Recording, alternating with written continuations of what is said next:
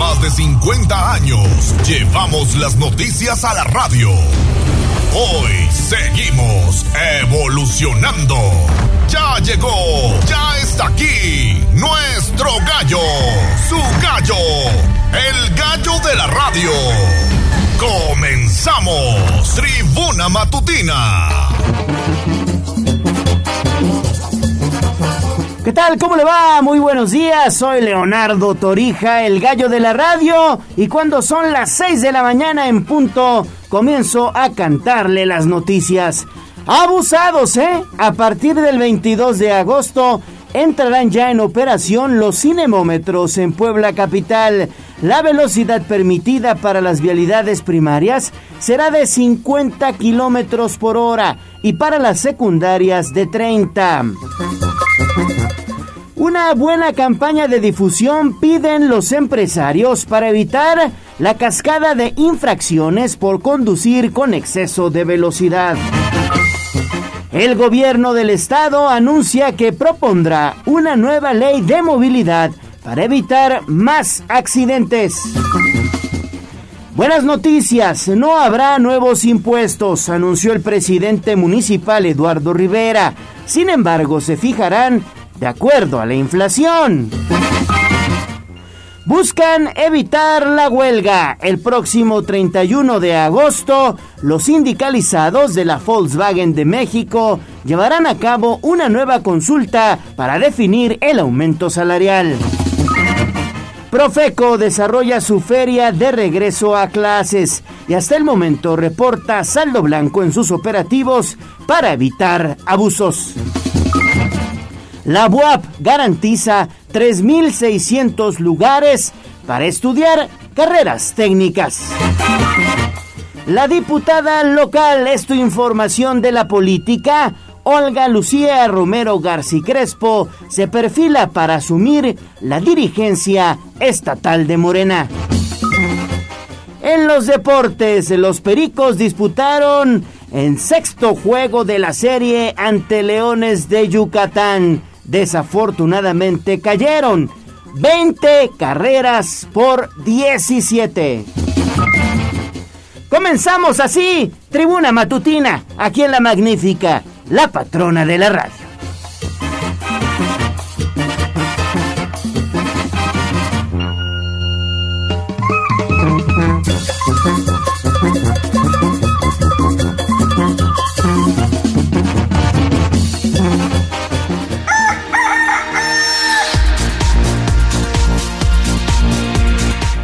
Gracias por estar con nosotros. Son las 6 de la mañana con 3 minutos. Inmediatamente, pues damos a conocer las líneas de comunicación abiertas para usted. Al 242-1312, repito, 242-1312 y al 2229 eh, 2229 90 34 10 o cuál es el de el de Tribuna Vigila, mi estimadísimo Jazz. Buen día, Gallo, excelente día. Es 2223 90 38 10. 2223 90 38 10. Tribuna Vigila 2223 90 38 10. Ahí tenemos líneas de comunicación abiertas para usted. Mándenos sus mensajes de voz, mándenos su mensaje de texto, por supuesto, y además estaremos recibiendo pues eh, videos, fotografías para nuestras redes sociales. Evidentemente estaremos también respondiendo a su llamado. Y bueno, vamos a iniciar con la información porque bueno, pues evidentemente es un hecho. A partir ya del próximo lunes 22 de agosto, el Ayuntamiento de Puebla llevará a cabo ya operativos cinemómetros. Estos operativos, pues, eh, vinculados con, evidentemente, tránsito municipal. ¿Y para qué son? Pues para regular la velocidad en las vialidades secundarias y también en las vialidades primarias de Puebla Capital. ¿Cuáles son, digamos, algunas de las eh, vialidades primarias donde la velocidad permitida será de 50 kilómetros por hora?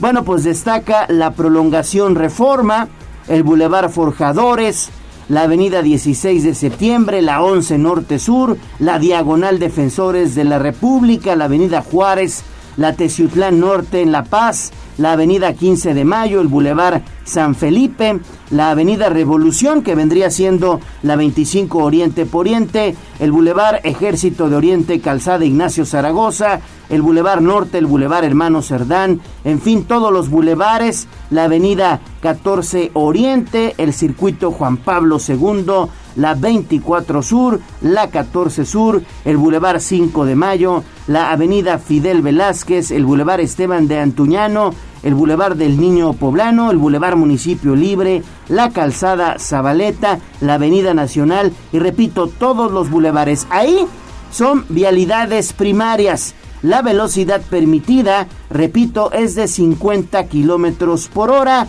Esto a partir ya del 22 de agosto, porque estarán entrando en vigor estos operativos cinemómetros que son pues puestos itinerantes que eh, tránsito municipal estará colocando en diferentes avenidas, bulevares y calles para medir la velocidad de los conductores. Además, bueno, pues la velocidad permitida en eh, vialidades secundarias es de 30 kilómetros por hora y también hay una serie de avenidas en los que, bueno, pues se debe conducir a esa velocidad. Destaca la avenida, por ejemplo, Rosendo Márquez, la Héroe de Nacosari, por ahí también está la avenida Las Torres, la avenida Margaritas, en algunos tramos evidentemente la 3 Norte Sur, pero bueno, toda esta información usted la puede consultar en nuestras cuentas de redes sociales. Esta información ya está en arroba tribuna vigila. En tribuna vigila ya puede consultar esta información también en tribuna noticias. Y bueno, pues evidentemente para evitar la cascada de infracciones por exceder los límites de velocidad, eh, la Canaco está pidiendo una campaña de difusión. ¿No es así, Lili? ¿Cómo estás? Muy buenos días. Buenos días, Gallo. Te saludo con mucho gusto, igual que el auditorio. Así es. La reducción de los límites de velocidad en algunas de las principales vialidades de Puebla y la zona metropolitana debió ser analizada por expertos, pero ahora debe acatarse. Así lo señaló Marco Antonio Prósperi Calderón, presidente de Canaco Puebla, quien consideró que los topes en la velocidad son muy bajos. No obstante, recordó que se establecieron conforme a lineamientos internacionales. Agregó que tal vez habría sido conveniente realizar algún estudio profundo sobre la viabilidad de la medida, tomando en cuenta la opinión de expertos en urbanismo y movilidad, pero sobre todo las condiciones específicas de la ciudad de Puebla. Vamos a escuchar parte de lo que él decía. Eh, tomar opiniones incluso de las mismas eh, universidades y colegios que hay y, especialistas en el tema este, de movilidad, ingenieros eh, y todo esto, este, decir, oye, pues lo conveniente es Puebla y aunque hay una medida o recomendación a nivel mundial, en Puebla puede ser esto, a lo mejor podríamos llegar a una conclusión eso, pero pues no, no, no se hizo, ¿no? Este, lo único que yo pediría sería que entonces sí marcaran bien qué avenidas, poner letreros, avisos. El empresario dijo que ahora será necesario que la autoridad habilite una amplia gama de difusión sobre las calles en donde habrá nuevos límites de velocidad y cuáles serán estos. Asimismo, se deberá contar con la señalética adecuada para evitar omisiones y será preciso informar puntualmente a los automovilistas sobre todos los detalles relacionados con las sanciones, esto a fin de evitar posibles abusos. Es la información, Gay. Gracias, gracias, Lili. Bueno, pues vamos entonces con la información de la voz de los poblanos.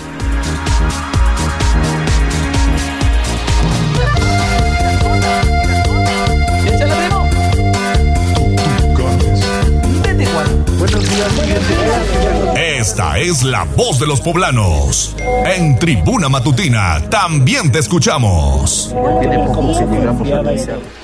6 de la mañana con 9 minutos. Sale Bautista, la voz de los poblanos. Fíjate que el día de ayer, a propósito de los cinemómetros, buenos días, Gallo. Buenos días también a los amigos del auditorio, ya empezando a hablar y sin saludar a la gente. Bueno, buenos días a todos. Ya es jueves y el día de ayer hicimos pues un recorrido por la zona del circuito Juan Pablo II. Estuvimos ahí haciendo un, un videíto que ustedes pueden consultar a través de redes sociales, porque como bien lo decías al inicio de Tribuna Matutina, el próximo lunes 22 de agosto se pondrá en marcha este operativo del Ayuntamiento de Puebla para medir la velocidad de los automovilistas. Hay que respetar los límites, ya lo decías, 50 kilómetros por hora en avenidas primarias, 30 kilómetros por hora en avenidas secundarias. Y esto sale a colación a raíz de los accidentes lamentables que hemos tenido recientemente en Puebla Capital. Oye, nos decía personal de tránsito municipal Boulevard, eh, Boulevard Hermano Cerdán hay vehículos que circulan hasta 160 kilómetros por hora. Ahí en el Boulevard Hermano Cerdán, que es donde se encuentra el Vine, del Vine hacia la zona de la autopista México-Puebla y de regreso, ¿no? Nos sorprende un poco, sí. Lo cierto es que la gente, los fines de semana, a partir de jueves, viernes y sábado, está denunciando que en esa zona hay arrancones, ¿no? Lo cual, bueno, pues concuerda con esta información que tendrá la autoridad municipal. El día de ayer ya empezaron a circular fotografías de que se cambió la señalética. Eh, la velocidad máxima permitida era en 60 kilómetros por hora. Ya pusieron estos letreros. Ahora 50 kilómetros por hora los automovilistas tendrán que respetar sí o sí, porque entonces se van a montar estos operativos itinerantes, serán dos por día en diferentes vialidades, no le van a avisar, simplemente se van a colocar le tomarán la fotografía a su placa, más adelante estará el puesto de tránsito municipal para que ahí mismo tú pagues tu infracción. Este irá de los 1.200 pesos hasta los 2.000. Así que si por un lado no queremos prevenir accidentes, bueno, seguramente nos dolerá en el bolsillo tener que desembolsar precisamente esta cantidad de dinero. El circuito Juan Pablo II, fíjate, tienen detectado que hay gente que circula hasta 100 kilómetros por hora muy tempranito o muy noche, cuando la carga vehicular obviamente pues no es tan ¿no? Lo cual es preocupante, así que pues hay que moderar nuestra velocidad. Sí resulta un tanto difícil, sobre todo en Avenida Rosendo Márquez, andar a 30 kilómetros por hora, pero también luego las condiciones del pavimento no te dan para poder circular más rápido. Hay baches, te encuentras reductores de velocidad y pues no nos queda más que respetar lo que está diciendo la autoridad, ¿no? Como dijera Clavillazo. me digas eso. Exactamente. Bueno, pues habrá nueva ley de movilidad también. Esto en relación a la ola de accidentes que se han registrado en días recientes. Y bueno, pues el gobierno del estado ah, habrá de proponer esta nueva ley de movilidad al eh, Congreso. ¿No es así, Pilar?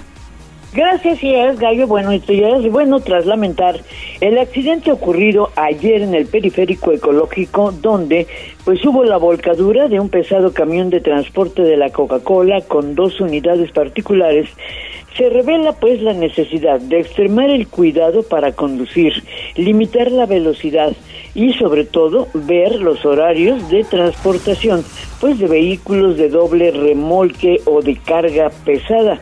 Esto lo señalaba el gobernador al anunciar que la nueva ley de movilidad ya está en el Congreso y dice las velocidades autorizadas están en la Ley General de Movilidad y en la iniciativa que ya está en comisiones y que espero sea aprobada en, al arranque del periodo de gobierno de este año legislativo que empieza en septiembre, la iniciativa que presentó el gobierno para armonizar la ley general de movilidad están también. ¿Quién aplica esas, esas normas? Pues las autoridades de vialidad, las autoridades de vialidad, eh, las de municipios y estados.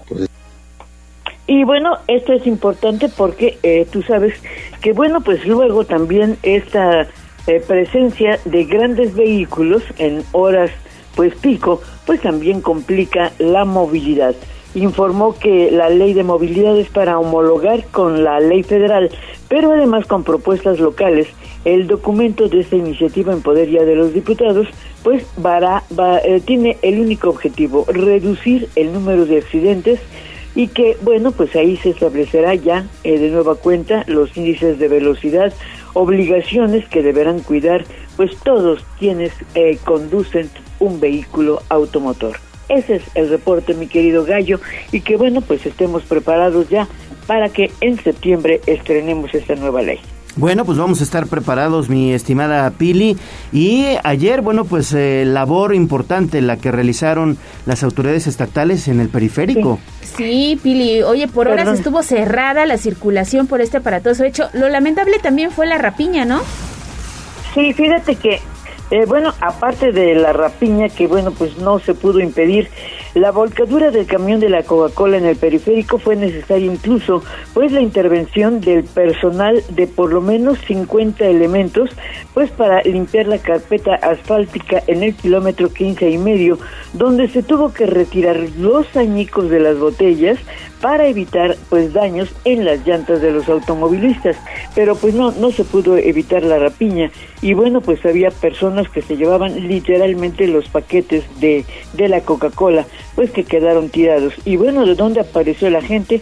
Pues de inmediato, ¿no? Ya sabes, para esta situación, pues los chicos que iban en bicicleta, los señores, las personas, rápidamente se hicieron de su dotación de Coca-Cola.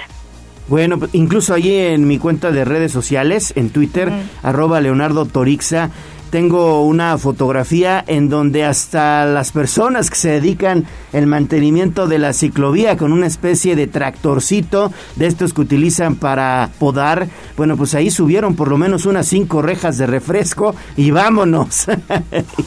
Qué bárbaros. No, no, no. No, no, no. No respetamos, no respetamos. Exactamente. Oye, Pili, y hay un llamado ya a los concesionarios de parte del gobierno de Puebla para que a la brevedad se pongan ya en funcionamiento los centros de verificación vehicular. Sí, y ya este para el próximo mes, ¿eh? En septiembre, eh, los 16 empresarios que obtuvieron el otorgamiento de una concesión para abrir un centro de verificación deberán cumplir para proporcionar ya el servicio eh, con equipo autorizado por lo que la verificación vehicular será obligatoria para las unidades que circulan en Puebla y que es más de un millón de unidades registradas en la Secretaría de Finanzas por el control vehicular y que deberán cumplir con este ordenamiento ecológico. Pues ya llevamos casi tres años, ¿no? Sin, sin verificar. Sin verificar, sí, pues tienes ya, que... Ya, es tiempo, ¿no? Quien va a la Ciudad de México tiene que buscarle en Tlaxcala, por ejemplo, en Hidalgo, para Ajá, poder verificar. O en la Ciudad de México, ¿no? Pase Sin embargo, turístico. Sí, fíjate que, fíjense que en el caso de ayer sobre estas personas, bueno, ayer el, eh, también el gobernador hacía esta advertencia. Esos listos que se fueron a verificar a Tlaxcala y que con eso piensan que van a evadir el los temas de verificación vehicular para Puebla se equivoca. Va a haber toda una renovación de el- la regulación en esta materia que va a hacer que esto sea obligatorio en Puebla. Como ocurre en cada estado, como ocurre en cada estado. ¿Creen que porque van a ir al DF a, a verificar? No, no. Y bueno, pues la Secretaría de Medio Ambiente, eh, que en el primer semestre abrió la convocatoria y otorgó la posibilidad de abrir 34 establecimientos, pues solamente 16 aprobaron pues con toda la documentación que deberían tener y son los que deben abrir en el próximo mes de septiembre y están ubicados principalmente en Puebla, Atlisco, Tehuacán y Cholula, que tendrán que abrir sus puertas para efectuar esta verificación si no lo hacen, pues simplemente perderían la concesión. Así que bueno, pues hay que estar pendientes ya para poder verificar al menos el segundo semestre, ¿no? Porque el primero, pues ya sabemos, se hace siempre en los primeros dos meses del año y bueno, en el segundo semestre, pues se tiene que hacer, pues ya seguramente para el mes de septiembre, a partir del mes de septiembre. Muy bien, Pili, muchísimas gracias. Y antes de irnos a pausa, hay información de último minuto. Así es, fíjate, vamos a escuchar primero la voz de los poblanos. Ya se empezaron a comunicar al 22 23 90 38 10. Compañeros de Zapata, los que escuchen, el mercado está prendiéndose. Se El mercado. Zapata, ¿no? Sí, se ubica al sur de la ciudad para que usted más o menos eh, tenga idea de dónde está, por la laguna de San Baltasar, en la colonia Bugambilias.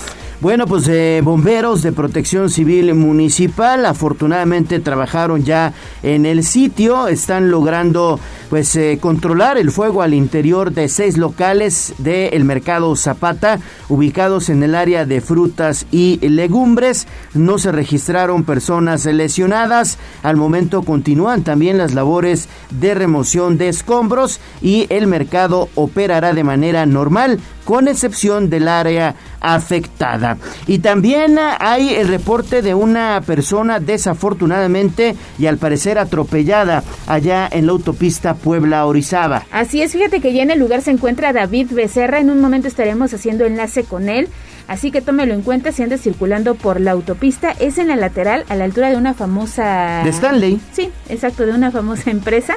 El cuerpo, bueno, está sobre la carpeta asfáltica y en un momento más estaremos compartiendo la información a través de redes sociales y el enlace directo con David Becerra. Pausa, regresamos.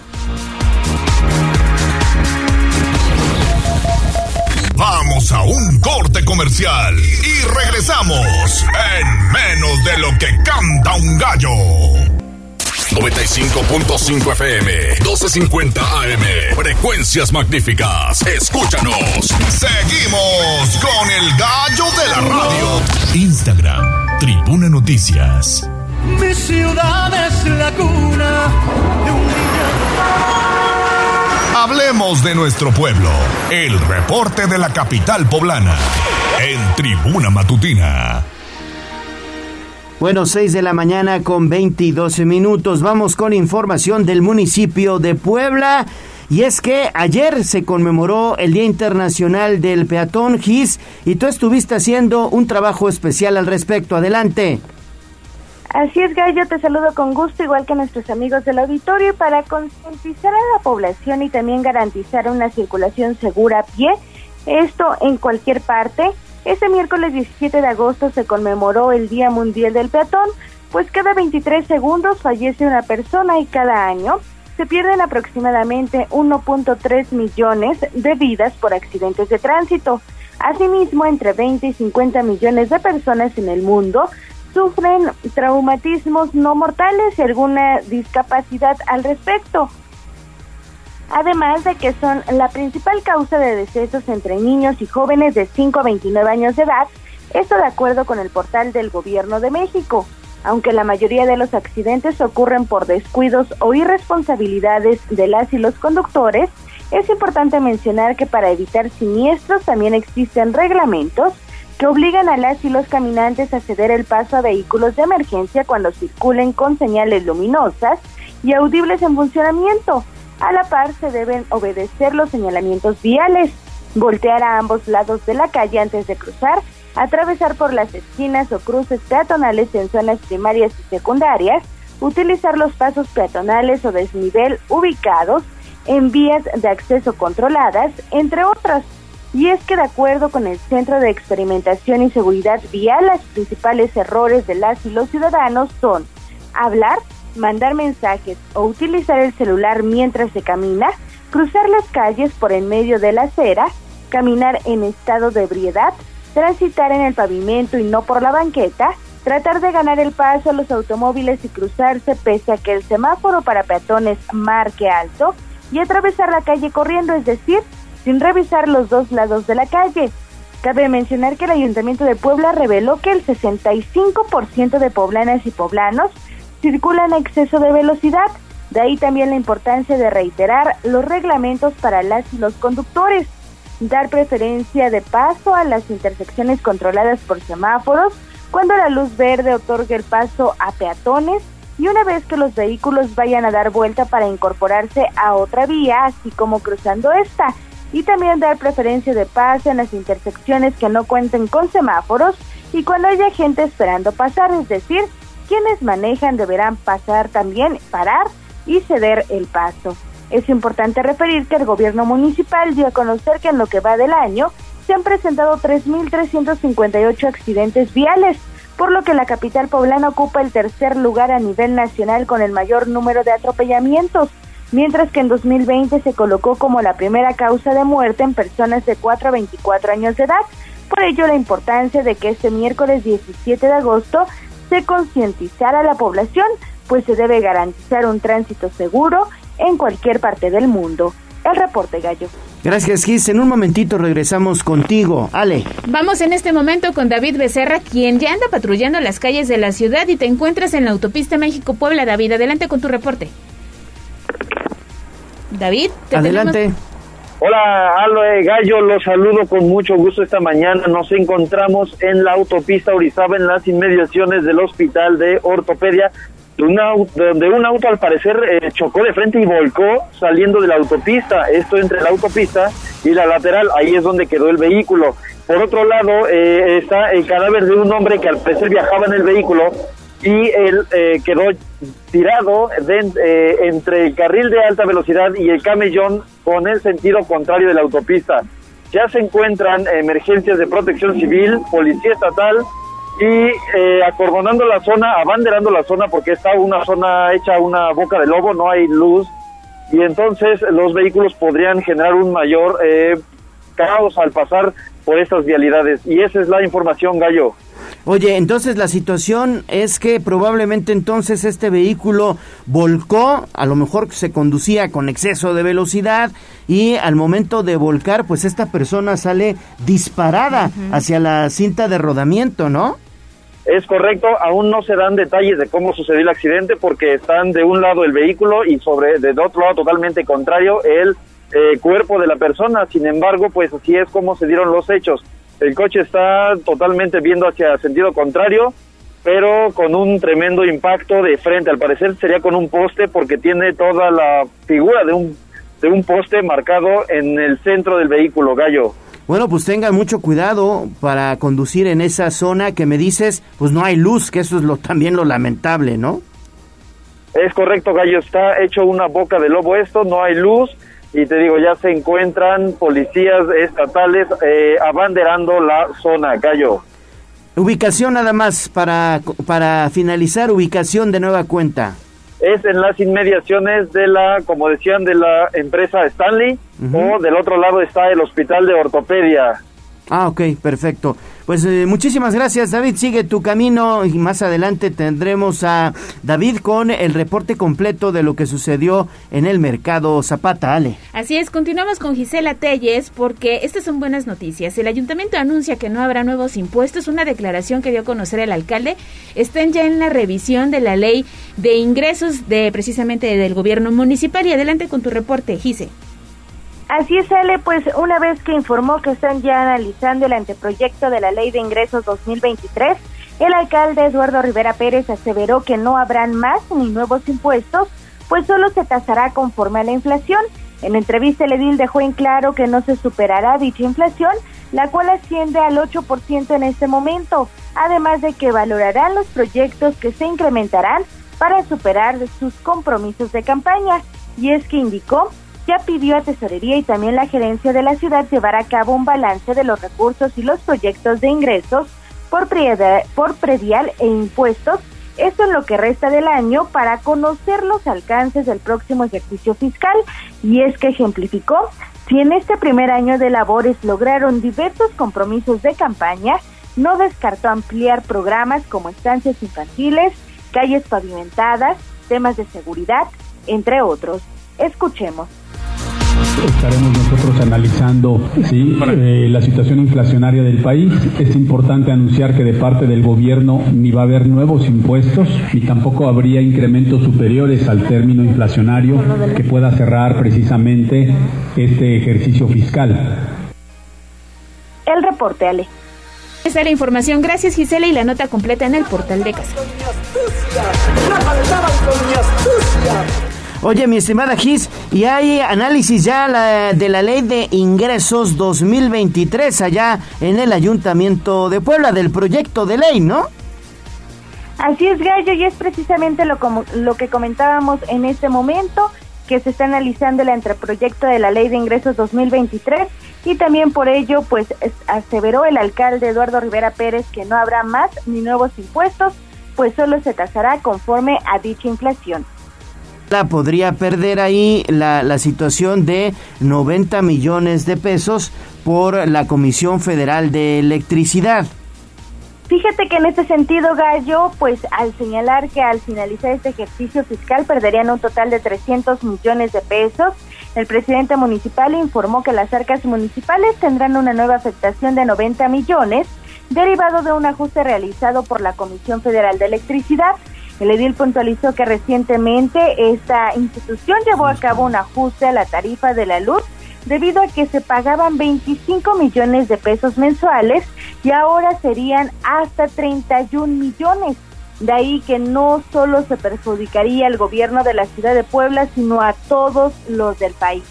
Indicó que en total, con el retiro de algunas participaciones federales y el tema de derecho de alumbrado público, La pérdida ascendería a más de 300 millones de pesos tan solo en este ejercicio fiscal. Escuchemos. Acaban de notificar que la Comisión Federal de Electricidad hace un reajuste de la tarifa que venimos pagando mensualmente por parte del gobierno de la ciudad en cuanto a concepto de luz. Veníamos nosotros, imagínense, pagando 25 millones de pesos aproximadamente de luz mensuales. Nos han venido notificando y ahora tenemos que estar pagando entre 28 30 o hasta 31 millones de pesos. Si esto lo recapitulamos en lo que puede ser el cierre del ejercicio fiscal, implicaría ¿sí? que son 90 millones de pesos que hay que pagar adicionales a Comisión Federal de Electricidad, producto de este reajuste que también ha hecho esta dependencia. Oh, ¿y ahora quién podrá defenderme? Es Pues por sí. ello, Gallo, que se invitó a la población a pagar sus impuestos para que el municipio pueda seguir con los programas de apoyo, aunque aseveró que pese a este panorama se han tenido la audacia y también la habilidad de manejar los recursos, esto para resolver todas las demandas. El reporte. Gracias. Ahí, ahí está Gisela, pero tienes más porque precisamente entre las actividades del alcalde Eduardo Rivera fue la entrega de estímulos a las estancias infantiles. Así es, sale, pues el destacar que es un verdadero acto de justicia social y por ello cumplirán con la meta de regularizar 70 espacios. Esto antes de su primer año de gobierno, el alcalde entregó estímulos y también apoyos de programa Estancias Infantiles, esto en San Sebastián de Aparicio. El edil puntualizó que a la fecha se han inscrito 60 instancias, de las cuales 40 ya están regularizadas al 100% y reciben becas de 700 pesos por cada menor que asiste. De ahí que benefician a 640 familias con una inversión de 1.1 millones de pesos. Señaló que restan 10 estancias para cumplir con su objetivo de regularizar 70 antes del 15 de octubre, previo a su primer año de labores, pues el fin es que las y los niños estén en buenas manos y los padres de familia tranquilos cuando vayan a trabajar. En tanto, las 20 restantes que están a punto de terminar con su proceso de la regularización para poder operar, también ya han recibido estímulos económicos por 7 mil pesos. Escuchemos. Bien, pues venimos a entregar estos estímulos y apoyos de las estancias infantiles. Seguimos trabajando para corregir el rumbo de nuestra ciudad y esta es la intención para que sus hijos, sus hijas estén seguros y protegidos mientras ustedes trabajan. Hoy anunciamos que ya llevamos 60 estancias infantiles inscritas en este programa. 60. Y estoy muy contento, muy contento porque este fue un objetivo que nos propusimos en la campaña Y en el uso de la palabra, Matías Rivero Marínez, secretario de Bienestar, refirió que el programa Estancias Infantiles se inscribió al Premio Nacional de Contraloría Social con dos proyectos, por lo que esperan buenos resultados. El reporte. Muchísimas gracias, Gis. Regresamos contigo más adelante. Vamos de nueva cuenta con mi compañera Pilar Bravo. Y es que ayer anunció Agua de Puebla para todos, pues inversiones importantes para mejorar justamente pues eh, el abasto del vital líquido. Pili, adelante. Gracias. Bueno, pues para que haya recursos económicos para seguir ampliando la red de abasto de agua para toda la población, se requieren, pues sin duda, eh, dinero. Por eso la empresa Agua de Puebla emprende el programa de regularización de adeudos históricos. Se busca proporcionar beneficio a 154 mil usuarios de tomas que tienen adeudos, por lo que se busca darles un apoyo a la economía, sobre todo a la gente que habita en colonias vulnerables. El programa propone tasas preferenciales para los usuarios 1, 2 y 3, que es de uso doméstico, durante el mes de septiembre. Las propuestas de pago y descuento son del 1 al 10 de septiembre, donde solo se pagará 25% del adeudo histórico. Del 11 al 20 de septiembre se pagará el 50%, mientras que del 20 al 30 de septiembre se pagará el 75% del adeudo. Para tener ese beneficio es necesario registrarse a partir de hoy, hoy 18 de agosto, y a más tardar hasta el lunes en la página electrónica pues de Agua de Puebla. de agosto del presente año a través pues de su página Agua de Puebla MX o bien se puede ir a las sucursales de San Manuel o a la Plaza del Sol de manera directa para poder hacer este registro pues que permita este beneficio pues de descuento importante de quitas repito, para 154 mil usuarios que, bueno, pues tienen adeudos rezagados y que es la oportunidad de ponerse al corriente que le permita a Agua de Puebla, pues, contar con los recursos suficientes, pues, para seguir realizando las obras, el mejoramiento de pozos, ampliar la red y llevar agua a todas, absolutamente a todas las colonias, pues de manera regular. Ese es el anuncio, mi querido Gallo. Perfecto, Pili, muchísimas gracias por la información. ¿Tenemos algo, Ale? Tenemos mensajitos, ya sabes que la voz de los poblanos empieza a reportar muy temprano con nosotros y aprovecho para mandarle, mira, la terminación 8891 nos dice muy buenos días, esperamos que ahora con estos eh, operativos que iniciará el Ayuntamiento de Puebla también nos ayuden con los letreros para informarnos la velocidad en las calles bueno, pues ya se está difundiendo la información a través de las cuentas oficiales, ¿no? ¿Cuáles vialidades son secundarias y tendríamos que respetar estos 30 kilómetros? ¿Cuáles son primarias y tendríamos que respetar los 50 kilómetros? Pero ahí están los comentarios de los ciudadanos. Perfecto, vamos a pausa, regresamos con más. Estamos comenzando Tribuna Matutina, estamos comenzando la mañana con usted.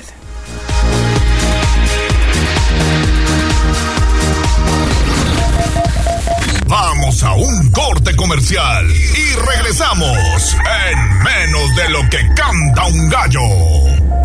95.5 FM, 1250 AM, frecuencias magníficas. Escúchanos.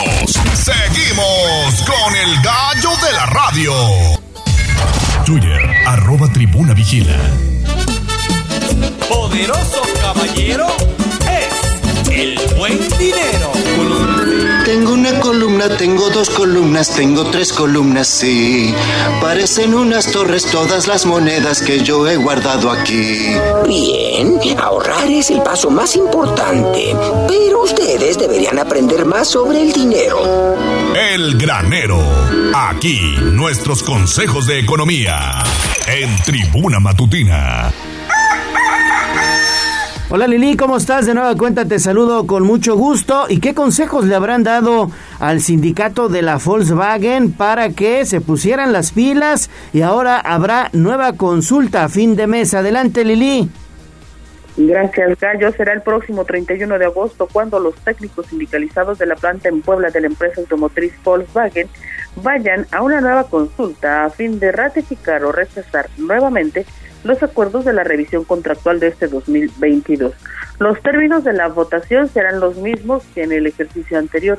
Los trabajadores deberán decidir si aceptan el 9% de aumento directo al salario y el 2% en prestaciones, que en esta consulta, pues eh, la en esta ocasión, perdón, la consulta va a desarrollarse en la planta. El cambio de sede obedece, de acuerdo a fuentes al interior del sindicato, a la necesidad de abatir los altos niveles de abstencionismo de la consulta anterior, de modo que los trabajadores voten tal y como vayan saliendo o entrando de la factoría según sea el caso. Por lo que el horario de votación será entre las 13.30 y las 21 horas de acuerdo a la convocatoria emitida este miércoles por parte del organismo gremial. Se espera que en esta ocasión los sindicalizados cumplan con pues la cantidad necesaria de votos para que la consulta sea válida y que el nivel de participación eleve el porcentaje de votos favorables a los acuerdos pactados el pasado 20 de julio que avalarían el aumento del 11% global. Es el reporte, Gallo. Me canso, Ganso, que ahora sí habrá acuerdo, ¿eh? Me canso, ganso, dijo un zancudo, cuando volar no pudo, una pata se le torció y la otra se le hizo nudo, luego le dio lactosa y hasta se quedó mudo y ya mejor no le sigo porque luego yo sudo. pues sí, ¿no? Habrá acuerdo seguramente, Lili. Pues más les vale, Leo, más nos vale a todos. La verdad es que ojalá hoy se encuentren estas condiciones para pactar el acuerdo y bueno, también ojalá los trabajadores pues admitan esta responsabilidad y la desempeñen en el hecho de tener un voto e ir a ejercerlo. Ojalá que ocurra, Leo. Ojalá que así ocurra, pero tienes más información, Lili, porque mujeres empresarias están organizando la Semana de la Seguridad y buscan disminuir la violencia de género. Sí, ante los crecientes niveles de inseguridad que en algunas situaciones afectan de manera particular a las mujeres, del 23 al próximo 25 de agosto próximo se realizará la Semana de la Seguridad. Se trata de un ciclo de conferencias organizado por la Comisión de Mujeres Empresarias de la Cámara Nacional de Comercio La Canaco en Puebla. Este ejercicio está dirigido al público en general y será gratuito. Rosina Ramírez, presidenta de la comisión, detalló que los temas a tratar serán estrategias de autocuidado, manejo seguro de redes y negocios virtuales, así como técnicas de seguridad para infantes. Vamos a escuchar. El objetivo de esta Semana de la Seguridad es ante todo desarrollar acciones para la formación y bienestar, eh, particularmente de las mujeres, aunque el proyecto pues puede eh, estar dirigido a todo a todos en lo general. La intención un poco es ayudar a crear acciones y desarrollar acciones que permitan el autocuidado y bienestar por parte de este segmento al cual nosotros estamos dirigidos. Y bueno, que no se restringirá la participación de los varones, los temas fueron pensados con base en las necesidades de las mujeres y los riesgos a los que están expuestas. Así que la empresaria pues abundó que las interesadas en estas actividades, que ya decíamos serán gratuitas, podrán escuchar las conferencias de manera presencial o virtual y tener todos los detalles para consultar los horarios en la página directamente de la Canaco. Es el reporte. Muchísimas gracias, eh, Lili. Oye, no te vayas porque la Procuraduría Federal del Consumidor pues está en estos momentos llevando a cabo su feria de regreso a clases, pero también el operativo de regreso a clases, Lili. Sí, la Procuraduría Federal del Consumidor, la Profeco en Puebla, mantiene vigente el operativo de regreso a clases, esto con el objetivo de vigilar que no existan abusos en los precios de productos de papelería, librerías, prendas de vestir y zapaterías. Asimismo, se verifica que si algún establecimiento comercial ofrece alguna clase de promoción o descuento, lo haga efectivo. Hasta ahora no se han reportado incidencias en la entidad, esto lo afirmó Miguel Ángel Moreno, que es director del organismo en Puebla. Además, ah, señaló que la dependencia mantiene su feria de regreso a clases que desde el año anterior ya no se concentra en una sola sede, sino que se replica en los diferentes comercios, en este caso especialmente en los establecimientos ubicados en la 8 Oriente Ponente de la ciudad de Puebla. Escuchemos. Nuestra feria inició el día lunes 15 de, de este mes y concluye el 31 a partir del año pasado, la, la, feria ya no se realiza como anteriormente se, se hacía en un lugar. Eh, actualmente por cuestiones pandémicas y por prevención COVID se ha estado haciendo solamente en los establecimientos comerciales. De hecho, eh, estuvimos colocando algunos eh, letreros de los, de los participantes. Recordar, Gallo Auditorio, que anteriormente el objetivo de las ferias de regreso a clases era reunir en un solo lugar a proveedores de uniformes, calzado, útiles, mochilas, artículos escolares que ofrecían descuentos o promociones especiales a los asistentes, pero ahora solo se ha conservado la última parte. Los establecimientos que participan de este ejercicio cuentan con algún cartel que indican cuáles son las promociones o rebajas que ofrecen y estas están avaladas por la Profeco. Es el reporte. Muchísimas gracias, eh, Lili. Que tengas buen día. Vamos a pausa y regresamos con más información a Tribuna Matutina.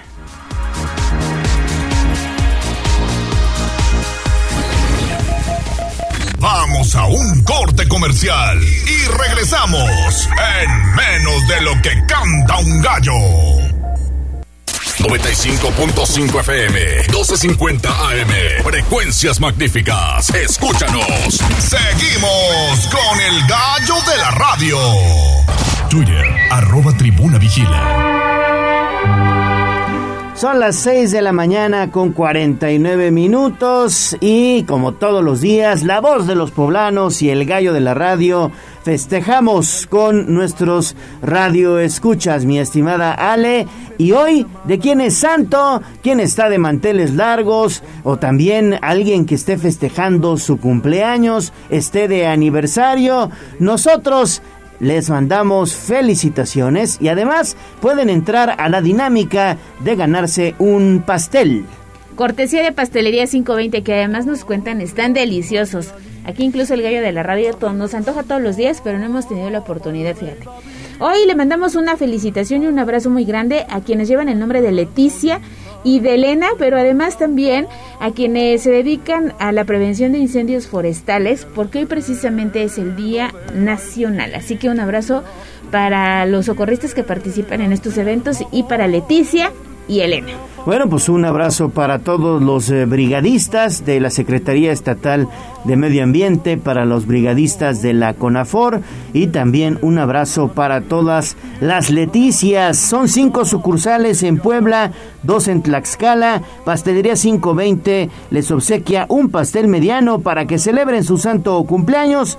Pastelería 520, la tradición de una nueva generación. Puede encontrarlos en 520 mx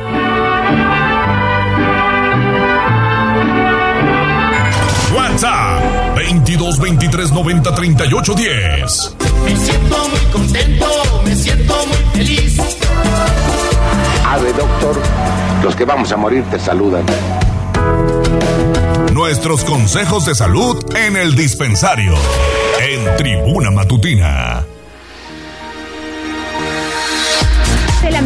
Con 51 minutos y vamos con Pilar Bravo porque tiene precisamente el reporte de eh, que da a conocer la Secretaría de Salud sobre los casos COVID, Pili.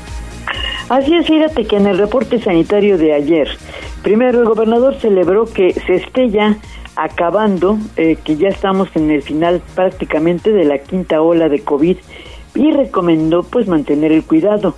El secretario de Salud, José Antonio Martínez, señaló que la curva epidemiológica de contagios por esta quinta ola presenta ya una tendencia a la baja. Fíjate, el lunes se presentaron 82 casos, eh, en el martes solo 214, y aunque la población activa sigue siendo de 3.000 casos, que están ubicados en 108 municipios, pues va a la baja. Esto decía. Así es, gobernador. Esperemos por las proyecciones que la primera semana de septiembre ya estemos en los niveles de antes de que iniciara esta quinta ola. Actualmente la curva epidemiológica ya en, descenso, en un descenso ya muy marcado afortunadamente. Y bueno, el número de pacientes que están hospitalizados todavía es de 56 y 9 pues con eh, un apoyo respiratorio. Eh, se reportó solo una defunción, pero pues la cantidad de contagios siempre va a la baja.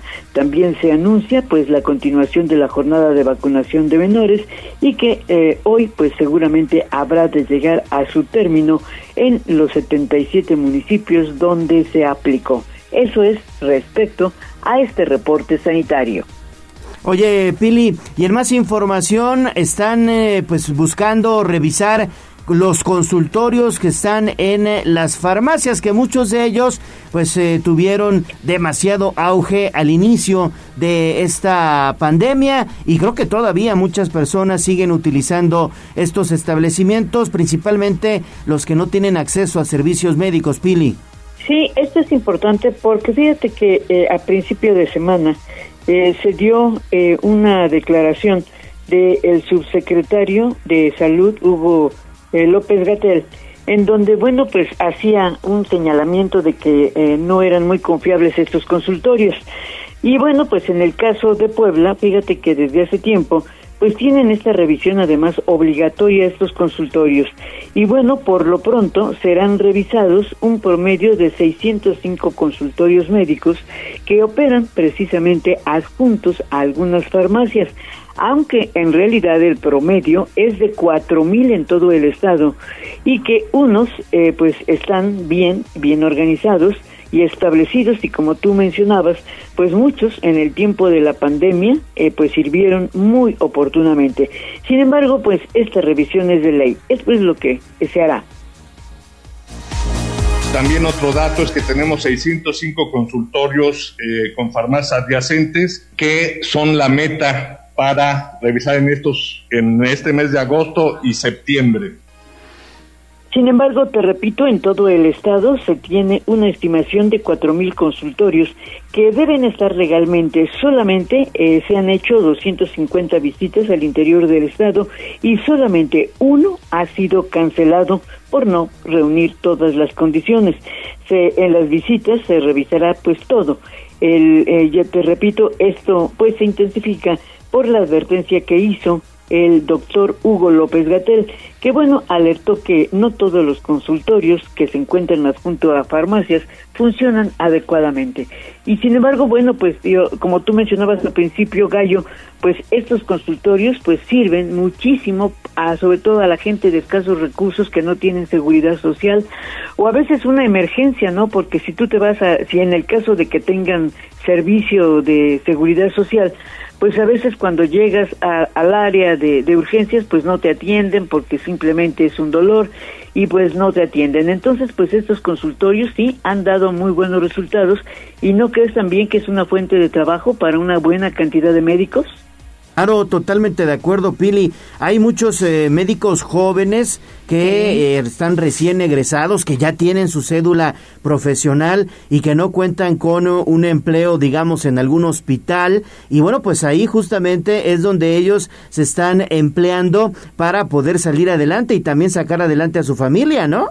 Y mira, estas farmacias, eh, pues mira, las, las populares, ¿no? Las similares, como decimos, o, o las de otro, las de marca, las, las las eh, farmacias de marca, pues no contratan tampoco a, médicos tan chavitos. ¿eh? Fíjate que yo he visto que hay médicos, por ejemplo, ya jubilados, que ya no tienen empleo en, las grandes clínicas o en los hospitales y que ahí ocupan sus últimos años. Yo he platicado con algunos de ellos, incluso fíjate que fueron médicos del hospital eh, del, del hospital universitario que son muy buenos, ¿no?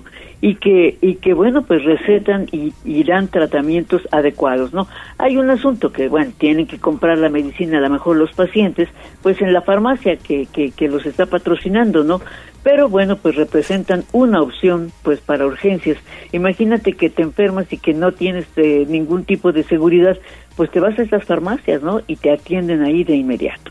Claro, así es, Pili. Muchísimas gracias, Pili. Regresamos contigo más adelante. Claro que sí. Tenemos mensajes de la voz de los poblanos. David Alan nos dice que la ruta 38, unidad 6, se va pasando los saltos en el Boulevard Carmen Cerdán, dirección a la pista.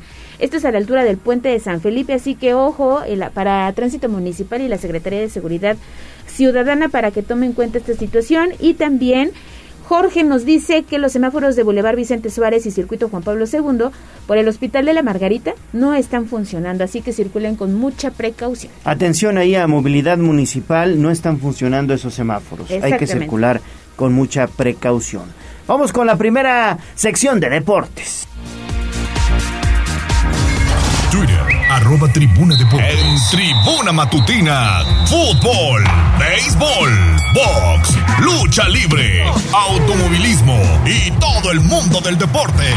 Play Ball en Tribuna Deportes. Adelante, Neto. ¿Qué tal Gallo? ¿Qué tal Ale? Muy buenos, buenos días. días. Buenos días a todo el auditorio. Pues ayer un juego maratónico que tuvimos de béisbol, de volteretas, de muchísimas anotaciones. No apareció el picheo en ninguno de los dos equipos. Agarraban ventaja de 5 de 6 carreras, pero eso era insuficiente. Y al final, los Leones de Yucatán, gracias a que el cafecito José Martínez pues rompió el empate en el octavo capítulo con un bambinazo productor de tres anotaciones pues terminó yendo la victoria a los Leones de Yucatán por pizarra de 20-17. Parece marcador de fútbol americano, pero no. Fue béisbol, un partido que tuvo una duración superior a las 5 horas. Un juego que terminó después de la medianoche, pero sin duda alguna de grandes emociones. Y bueno, pues ya con esto los melenudos se llevan la serie 4 juegos a 2.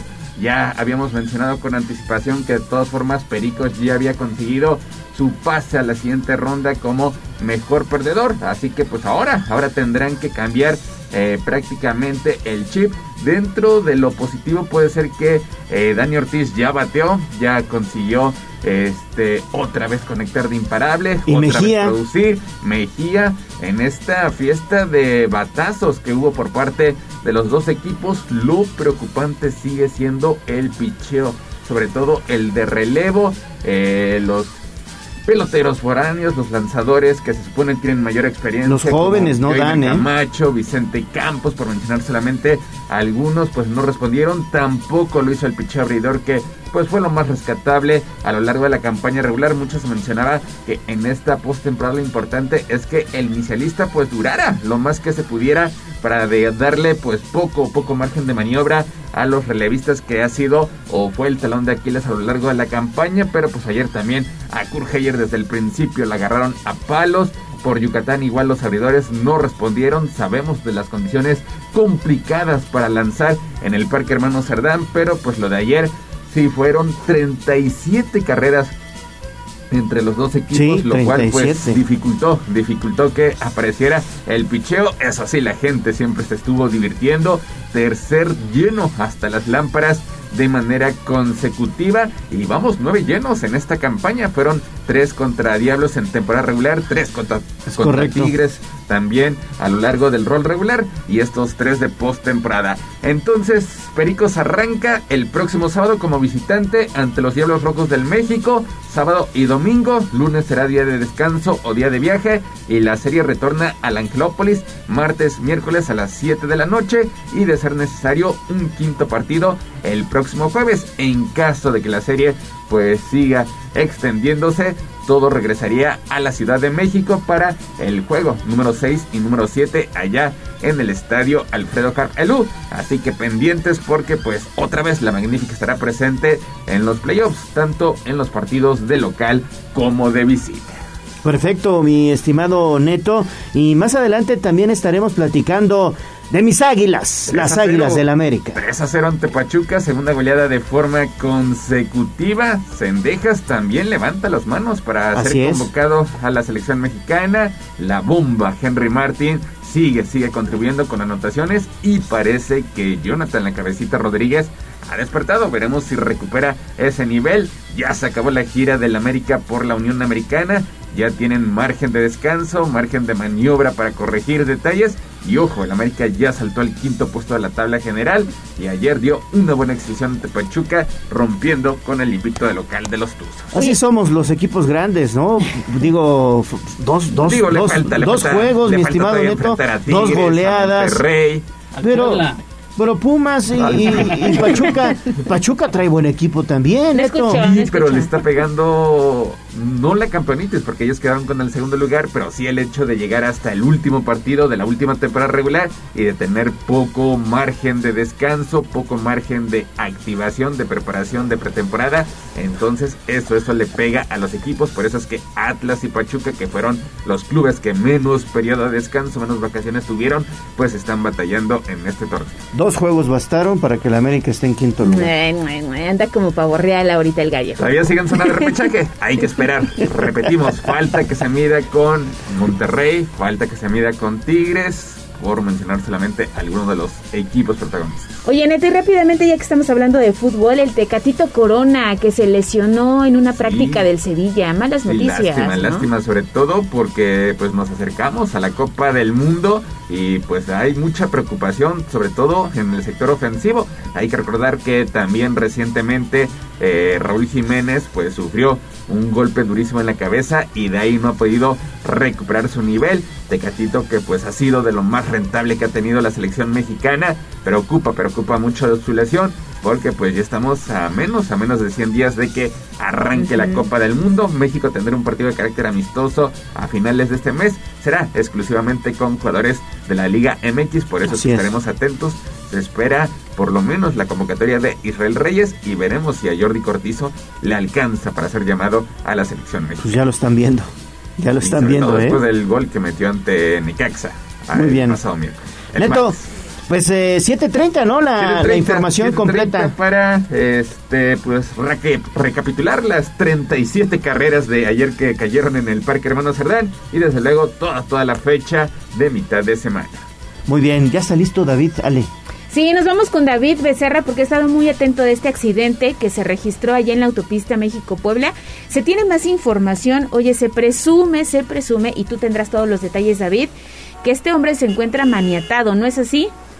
Ale Gallo, pues actualización eh, sobre este caso. En efecto, nos estaban comentando que el hombre tirado estaría maniatado, lo que descarta completamente que fuera el conductor del vehículo.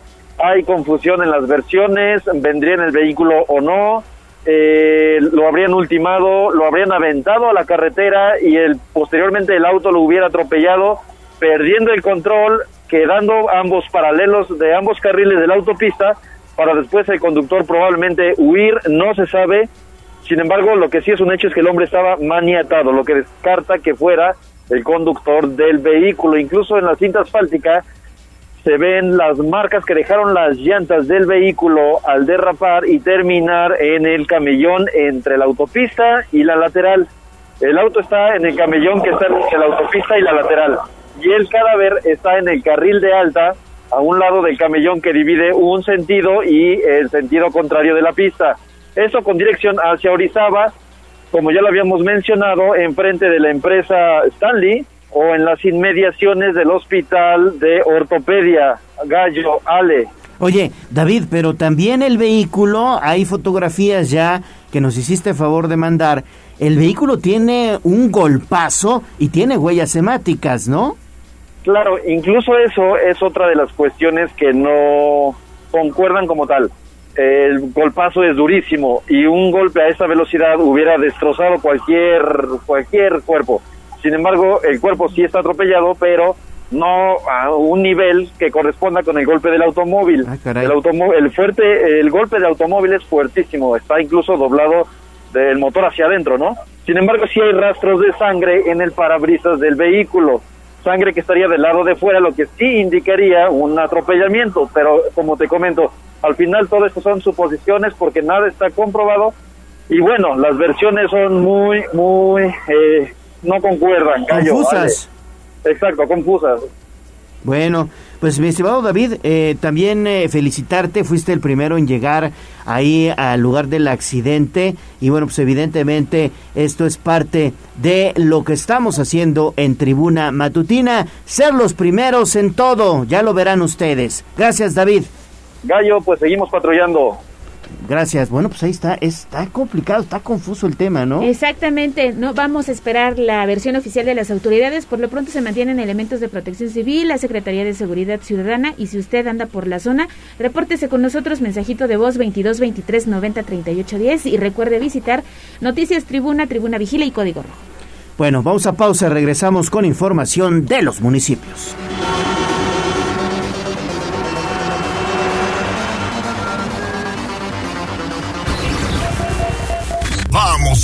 Corte comercial y regresamos en menos de lo que canta un gallo. Esta es XHZT 95.5 FM y XEZT 1250 AM. La magnífica, la patrona de la radio. Una estación de tribuna comunicación. Fuerza en medios. Seguimos con el gallo de la radio.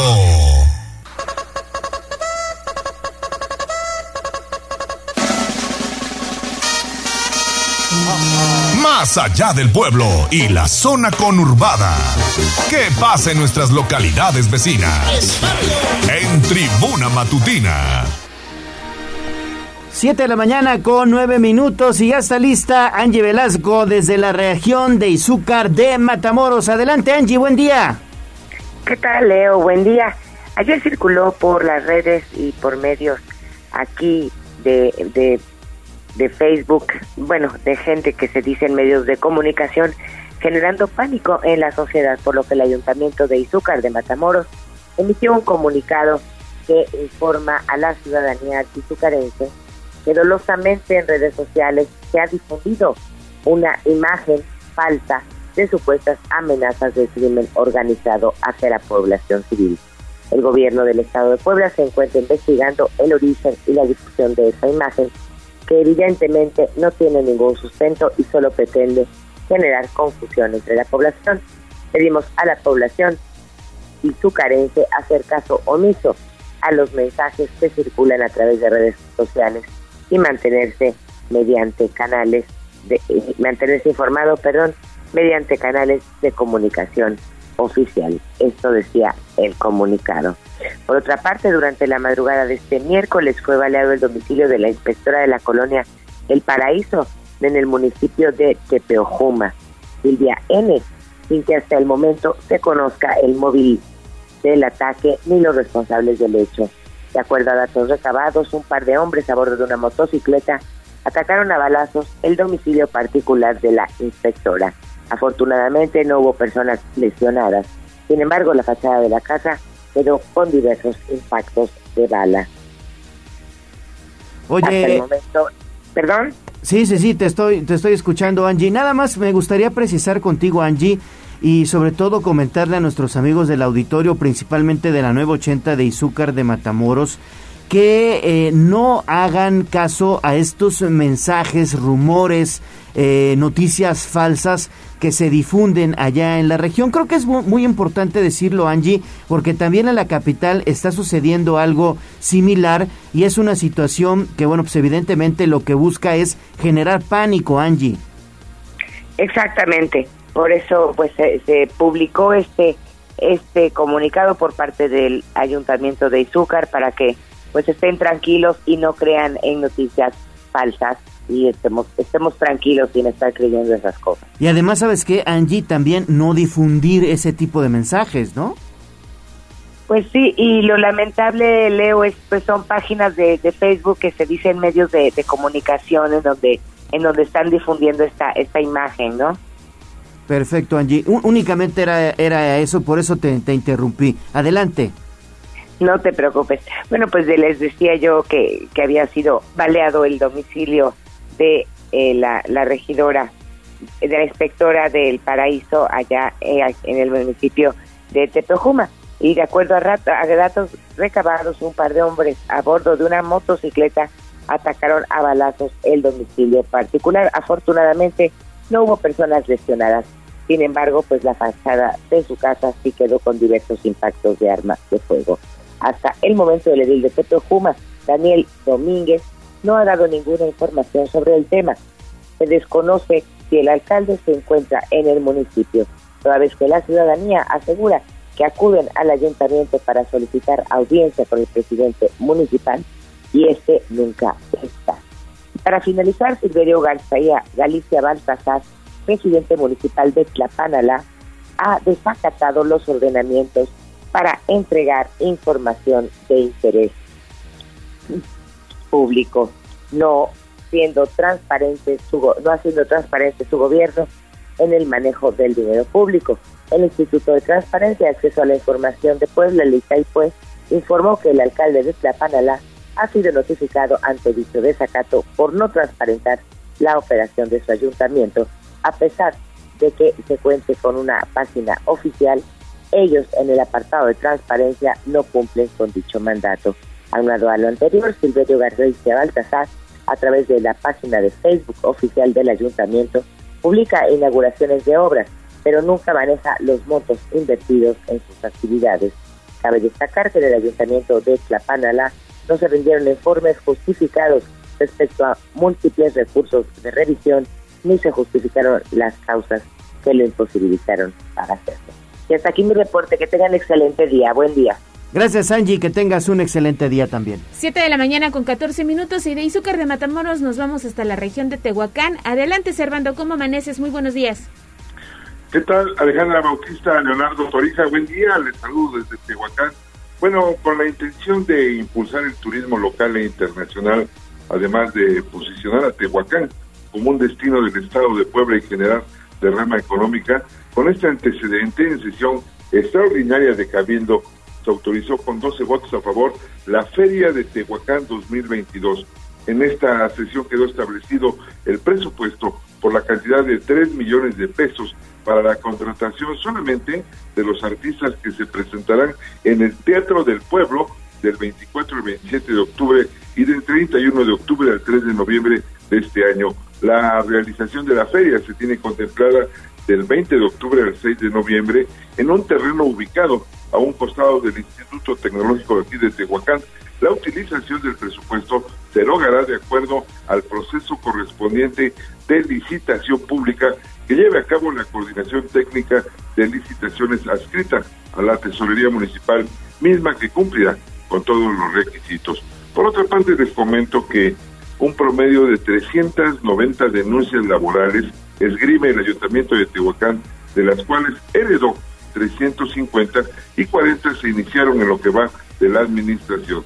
Todos los procesos siguen su curso y en espera de una determinación. Para la síndico municipal Paulina Inecois Crespo, la comuna le está dando seguimiento a demasiados juicios laborales. La gran mayoría de estos fueron heredados por administraciones pasadas, por lo que lleva un avance y en ningún momento se han descuidado ni dejado de acudir a las citas ante el Tribunal de Arbitraje. Reveló que actualmente el área de sindicatura atiende alrededor de 350 denuncias laborales, de las cuales la administración en turno ha acumulado 40, pero no ha incrementado drásticamente e incluso algunos llevan procedimientos por baja o porque firmaron un documento de renuncia voluntaria. Abundó que ha logrado conciliar por un aproximado de entre 20 a 25 personas quienes accedieron a llegar a un acuerdo y pidió a la población no hacer caso de las especulaciones donde señalan que su área ha sido omisa en tales temas. Hasta acá mi reporte y que tengan un excelente día.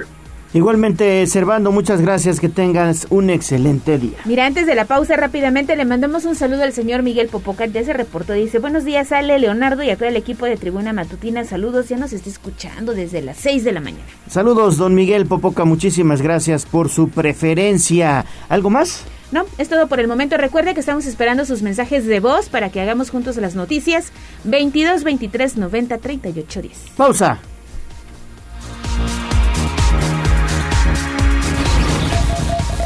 Vamos a un corte comercial y regresamos en menos de lo que canta un gallo. 95.5 FM, 12.50 AM, frecuencias magníficas. Escúchanos. Seguimos con el gallo de la radio. WhatsApp 22 23 90 38 10. Y esta va para todas aquellas que son como una chica que. El Corral. La entrevista sin tapujos. En Tribuna Matutina. Estamos de vuelta en Tribuna Matutina, 7 de la mañana con 20 minutos y es un gusto saludar en la línea telefónica a la doctora María Eugenia Martínez de Ita y es coordinadora del doctorado en Economía Política del Desarrollo, evidentemente de la Facultad de Economía de la UAP. Y hoy, mi estimada doctora, para invitar al curso del doctorado de Economía Política del Desarrollo. ¿No es así? ¿Cómo estás? Buen día. Buenos días, muchas gracias por permitirme eh, eh, expresar eh, estas ideas en torno a el doctorado en economía política del desarrollo. Em, la idea es invitar a todos aquellos interesados en formar parte de la nueva generación de, este doctorado. salió la convocatoria y bueno, este es un doctorado que eh, busca fundamentalmente formar investigadoras e investigadores con un enfoque crítico, histórico, interdisciplinario y latinoamericano. Eh, el doctorado eh, forma parte del Sistema Nacional de Posgrados y las líneas de investigación que se trabajan en este doctorado son territorio y disputa por el desarrollo, actores locales y la construcción de proyectos, eh, la línea 2 son procesos de cambio social e inserción de América Latina en la economía mundial. La línea 3, Estado, política pública y desarrollo. Y la línea 4, trabajo y conocimiento en el desarrollo latinoamericano. En, en estos momentos, hasta el 16 de septiembre, está abierto la recepción de documentos y eh, también el registro de aspirantes que cubran todos los requisitos. Eh, hay tres fases en el proceso de, de selección y admisión de los aspirantes. La primera fase es la aplicación del examen 3. la segunda fase se revisará y evaluará, evaluará a los aspirantes a ingresar al doctorado. Y la tercera fase consiste en eh, notificar a los aspirantes preseleccionados la hora en que se llevará eh, la entrevista. Doctora, muy buenos días. ¿Cuándo inicia este curso? Y también saber si todavía tienen tiempo aquellos interesados que estén escuchando esta mañana toda la invitación que tiene la UAP, hasta cuándo tendrían para entregar los documentos. Si tiene algún costo este este curso que ustedes están lanzando. Sí, este más que curso, es ingresar ¿sí? como estudiantes al doctorado en Economía Política del Desarrollo. Eh, precisamente es para, eh, pues, terminado todos, eh, todos los requisitos que se solicitan, como cursar este, las materias, son 12 materias, aparte em, tienen que hacer una estancia de investigación y publicar un, un artículo en revista indexada. Y final, bueno, lo más importante también tiene que ver con la tesis, desarrollar una, una investigación que permita elaborar la tesis y presentarla y defenderla. Eh, la recepción de documentos y el registro de aspirantes eh, es a partir de, bueno, empezó el primero de agosto, pero es hasta el 16 de septiembre. Y en términos de costos, pues em, eh, eh, tiene que ver con em, el Exani, eh, que estamos, bueno, es el Exani, pero este, en esta fase no, no, hay, no hay costos. Después, los que están aceptados, pues ya podrán, eh, tendrán que pagar la, la colegiatura de inscripción. Oiga, doctora, ¿y los interesados deben acudir directamente allá a la Facultad de Economía? Sí, este, les estamos solicitando o que se comuniquen eh, precisamente al, al CEDES.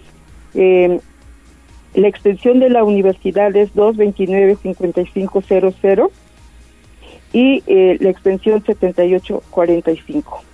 Perfecto, doctora. ¿Algo más que desea agregar? Pues em, nos interesa eh, es, eh, eh, aspirantes que estén preocupados por la realidad, eh, lo, que estamos viviendo actualmente. hay muchos problemas y en ese sentido, pues la idea del doctorado es contribuir precisamente a la solución de esos problemas. Perfecto, doctora María Eugenia Martínez de Ita, coordinadora del doctorado de eh, Economía Política del Desarrollo de la Facultad de Economía de la UAP. Pues muchas gracias por estar con nosotros esta mañana. Gracias a ustedes. Que tenga buen día, doctora. Y precisamente, pues vámonos con información que tiene que ver con la educación. Dos fuentes de aprendizaje, es el hogar y la escuela. Y falla una, la otra no funciona. Es sencillamente como el box. Usted tiene muy buena izquierda, pero si no sabe rematar con la derecha, pues todo está perdido. Así es en la vida. Precisamente la Benemérita Universidad Autónoma de Puebla está ofertando 3.600 lugares para sus carreras técnicas. Pili, ¿cómo estás nuevamente? ¿Qué tal? Bueno, pues mira, la Dirección de Admisión Escolar de la Universidad Autónoma de Puebla abrió una convocatoria para otorgar una segunda oportunidad de ingreso a los aspirantes que se quedaron a unos puntos de alcanzar un lugar para cursar alguna carrera. Hay algunos lugares disponibles para quienes presentaron la prueba general de admisión este año, pero que por razones de cubo, cupo, en un primer momento se quedaron cerca de obtener un lugar. Por eso están disponibles pues lugares en carreras científicas y algunas técnicas. La universidad realizará una inscripción para ocupar esos lugares de algunos estudiantes que no ejercieron su derecho de inscripción o que no cumplieron con los requisitos establecidos. Por eso, a fin de aprovechar estos lugares y cubrir la capacidad de matrícula, se determinó como estrategia convocar a esta segunda oportunidad respetando el ingreso a esta casa de estudios. Los interesados en uno de estos sitios deberán ingresar a la página www Autoservicios WAP MX en la sección Corrimiento y lugares disponibles. Deberán ingresar hoy hoy 18 de agosto o a más tardar el próximo el próximo día 22 y los datos bueno pues esto les permitirá ingresar todos sus documentos para eh, que puedan el próximo 22 y 23 de agosto pues realizar la inscripción allá en la Arena Puebla y tener la oportunidad de ingreso de estos alumnos que tienen esta segunda oportunidad. Pues ese es el, aviso, la noticia, mi querido Gallo. Sin duda buenas noticias, Pili. Y de la UAP nos vamos a la Ibero porque el día de ayer hubo una cátedra. Sí, fue la cátedra UNESCO que se aprobó en donde, bueno, pues también coincide con el tema de la UPAEP. en donde, bueno, pues se pide, eh, se generan pues llamados para la paz. Y bueno, fíjate que en el caso de la Ibero, sobre todo, se apoya pues a grupos indígenas, como es el caso del ejido Candelaria, que bueno, en el que han trabajado pues profesores y catedráticos. Y mira, en el caso de la UPAEP, pues se hace un llamado para que sociedad civil y partidos participen pues en un proceso de paz. Esto lo pedía el profesor Juan Carlos Espina Bonrerich, quien dijo han hecho que muchos actores hagan conciencia y hagan un llamado en la necesidad que tenemos de construir la paz más allá de simplemente ausencia de violencia es, un, es una realidad que debe construirse, que debe trabajarse. Y bueno, la paz debe conseguirse que porque no es solamente la ausencia de violencia, es una realidad que debe construirse entre todos y por eso llamó a los partidos políticos, a la sociedad civil y a las universidades a sumarse a este a esta jornada, a esta cruzada para conseguir la paz en todo el país. Ese es el reporte de estos temas educativos. Gallo. Pues sí, pues se están sumando entonces ya estas universidades a la Arquidiócesis de Puebla, que también tiene una gran jornada por la paz, Pili.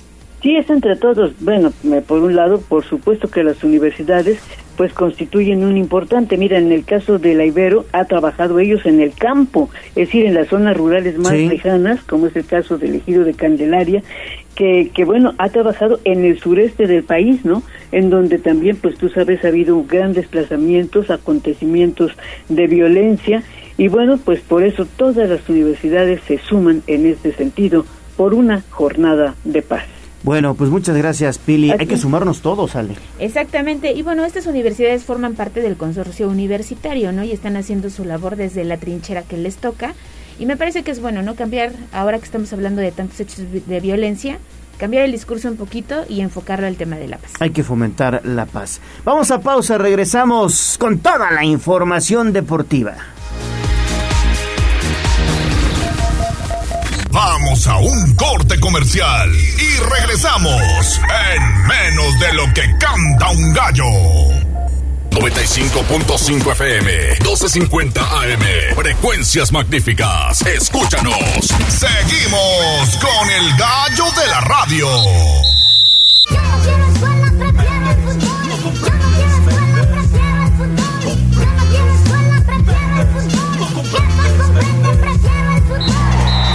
Béisbol, box, lucha libre, automovilismo y todo el mundo del deporte con Ernesto Romero, Mario Montero y José Luis Sánchez Solá, el Chelis. Béisbol. Béisbol. Hola, hola, muy buenos días. Ya estamos con la información deportiva, justo cuando son las 7 de la mañana con 33 minutos para platicar todo, todo lo que sucedió anoche en el Parque Hermano Cerdán, ese juego maratónico donde el conjunto de los Leones de Yucatán pues terminan llevándose la victoria por pizarra sui generis. 20 carreras a 17, con lo cual pues se proclaman ganador de la primera serie de postemporada. De todas formas, Pericos termina calificando como mejor perdedor y a partir del próximo sábado estará enfrentando a los Diablos Rojos del México. En la línea telefónica, Mario Montero, en el estudio El Gallo. Señores, muy buenos días. Buenos días, Neto. Buenos días, Gallo. Buenos días al auditorio. Pues me quedé sin voz ayer en el Parque Hermano Cerdán en un juego, bien dices, Neto, maratónico complicado, donde las volteretas se dieron una y otra y otra vez. Lamentablemente para los Pericos el picheo nunca llegó, no llegó ni con el abridor, no llegó ni con el relevo medio y menos llegó con el preparador y el cerrador, que fue donde se perdió realmente el partido nada que reclamar al bateo, el bateo estuvo extraordinario, ayer rompe su slump Dani Ortiz, par de jonrones del Nene Lamas, un jonrón panorámico espectacular de Alex Mejía, en fin, ayer Pericos, eh, también Peter O'Brien empujando carreras, ayer Pericos se cansó de ofensiva, pero cuando no hay picheo, pues no, no, este juego, el nombre de este juego es picheo y cuando no hay picheo pues las cosas no funcionan y la verdad es que la gran diferencia fue el picheo de Yucatán que estuvo mejor cerrando el partido que el de Pericos eso fue lo que lo que lo que cambió la serie desde los juegos en Mérida y lo que hizo ayer entonces pues bueno nada que reclamar al equipo. Sí, el tema del picheo preocupa, preocupa mucho. Pericos eh, termina calificando como mejor perdedor, lo cual nunca es bueno ni es positivo, pero bueno, habrá una serie más, una serie que empezará el sábado allá en, la Ciudad de México, en el estadio Alfredo Harp contra unos Diablos Rojos del México que en el papel lucen muy complicados, pero bueno, esto del béisbol eh, así es, Pericos se puede enrachar, tomar camino y buscar la manera de derrotar unos Diablos que, repito, en el papel lucen sumamente complicados. Estimado Mario, ¿cómo estás? Muy buenos días, Neto, amigos radioescuchas. Yo creo que lo rescatable de este juego de batazos fue justamente que ya despertó Dani Ortiz, despertó Alex Mejía, al bateo de los Pericos de Puebla no hay nada que reclamarle, superior, muy superior el bateo tanto de los Pericos como de los Leones al picheo. Porque hablamos mucho del relevo que no funciona de los Pericos de Puebla, me parece que es un mal generalizado en esta Liga Mexicana de Béisbol. Sí no funciona el relevo de los Pericos, pero tampoco funcionó el relevo de los Leones de Yucatán y por eso hubo 37, 37 carreras. Entonces aquí lo más rescatable ya para, digamos, enfrentar a los diablos, con miras a, enfrentar a los diablos, pues es ya que despertó afortunadamente Dani Ortiz y despertó también Alex Mejía, que me parece tendrán una gran serie ya contra los Diablos Rojos del México, neto. Sí, por lo menos, por lo menos salen de ese slum de bateo, pero pues ahora van a dos plazas donde la pelota vuela demasiado. A diferencia de esta serie ante Yucatán, donde por ejemplo vimos buenos duelos de picheo cuando la serie se estuvo disputando de manera consecutiva en el Parque Cuculcán. Pizarras realmente cerradas que se definieron por una o dos anotaciones. Pues ahora tanto en el estadio Alfredo Harp Elud como en el Parque Hermano Cerdán. La pelota vuela, vuela bastante y veremos, Mario, hasta dónde puede aguantar el picheo. Ya mencionamos que a lo largo de la campaña regular los inicialistas pues habían respondido, pero en esta postemporada han quedado a deber. De hecho, esa era una de las cualidades que tendría que buscar Pericos en esta postemporada, que tu pitcher inicialista aguantara lo que más pudiera para que el relevo pues solamente tuviera un trabajo efímero de pues prácticamente mantener el marcador, de cerrar un compromiso, pero pues ayer a Kurt Heyer y en general a casi todos los abridores pues los agarraron a palos sobre todo cuando tuvieron actuaciones aquí en el Parque Hermano Cerdán. Y resulta increíble que haciendo 17 carreras conectando 21 imparables pues hayas, hayas cargado con el revés. Eh, lamentable que los lanzadores experimentados como el caso de Joymer Camacho de Vicente Campos que son foráneos y que pues tendrían que marcar diferencia ayer simplemente pues terminaron por desperdiciar una ventaja de Que ya había conseguido un rally de cinco anotaciones en la parte baja del séptimo episodio. Ya solamente ibas por seis outs para obligar, para forzar un séptimo juego que te permitiera pues a lo mejor eludir a los Diablos Rojos en la siguiente ronda, tratar de abrir la serie como local ante los Tigres, digo sin hacer menos al conjunto felino, sobre todo porque tuvo una buena actuación ante los Olmecas de Tabasco, pero pues no es lo mismo tener cuatro juegos como local que ahora solamente tener tres partidos en casa como sucederá en la siguiente serie ante los Diablos Rojos del México. Sí, el tema es muy sencillo acá repito, el nombre del juego se llama picheo. Cuando el picheo funciona, todo funciona. Eh, puedes anotar dos carreras y ganar un partido, puedes anotar 20. El día de ayer Perico simplemente nunca llegó el picheo. No llegó con Kurt Heyer, no llegó con el relevo medio, no llegó con el, con los, con el preparador y el cerrador, no llegó nunca. Esa, esa fue la situación. Si le hubieras colgado dos ceros a Yucatán, hubieras ganado el partido, porque Pericos no se cansó de atacar Lamentablemente esto no sucedió, ha sido el problema de todo el año. Efectivamente en la temporada regular los abridores eh, solían aguantar un poco más en esta serie ante Yucatán. Solamente, eh, pues eh, solamente Braulio López Pérez fue el único que, Pérez Torres, perdón, fue el único que tiró un juego bien eh, por ahí también el, el, quinto juego en Mérida, donde se enfrascaron en duelo de picheo el extranjero de, de, los Leones y este y el pitcher de los Pericos Rudy Acosta, pero en los, en los juegos en Puebla, desde la primera entrada veías a los abridores sufrir. Entonces, eh, mira, Yucatán es un equipo que efectivamente juega pelota pequeña, juega en un parque donde la bola no vuela mucho, pero de visita tiene un bateo muy poderoso también tiene grandes, grandes bateadores, ayer lo demostraron, entonces, pues mi, no, no aparece el picheo, no apareció durante toda la serie, el relevo sobre todo fue el problema en Mérida y ayer, y bueno, pues ojalá, ojalá encuentre rápidamente soluciones el manager Willy Romero para enfrentar a los Diablos Rojos del México, que pues vaya, si algo tienen los Diablos, tienen picheo, tienen bateo, tienen defensa, es un equipo muy bien armado, muy completo, que pues le dará una serie, eh, barrió cómodamente en cuatro juegos a Veracruz y le dará una serie complicadísima a los Pericos. Pues sí, sí, la verdad es que va a ser una serie muy, muy, muy difícil la que tendrán los Pericos de Puebla contra Diablos Rojos de México. Pero bueno, me parece que eh, ese tipo de equipos también a los Pericos, pues evidentemente eh, le vienen bien. El, equipo se crece contra novenas como los Diablos Rojos del México. Ellos saben que están ante una situación difícil, neto. Pero bueno, afortunadamente, repito, lo que vimos ayer fue la personalidad que tiene prácticamente todos los peloteros de los Pericos de Puebla eh, nunca bajaron las manos, pese a que este estadounidense naturalizado mexicano, Art Charles, prácticamente otra vez fue un dolor de cabeza.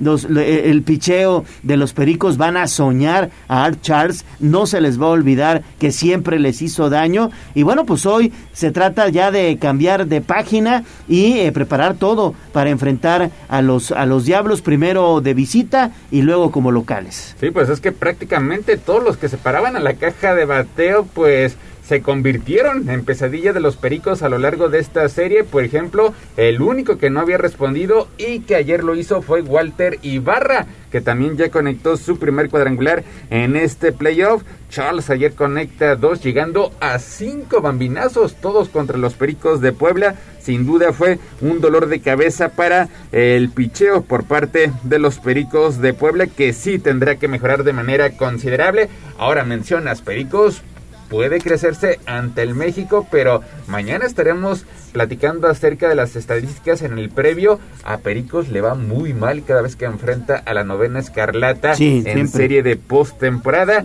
Hay que recordar recientemente una final en 2014 donde pues el México termina barriendo a los Pericos de Puebla y pues los antecedentes realmente son son negativos. Si hay un rival que le cuesta precisamente a los Pericos, Mario, pues son son los Diablos Rojos del México con los cuales pues desde la década de los 70 hay una losa en contra de manera considerable.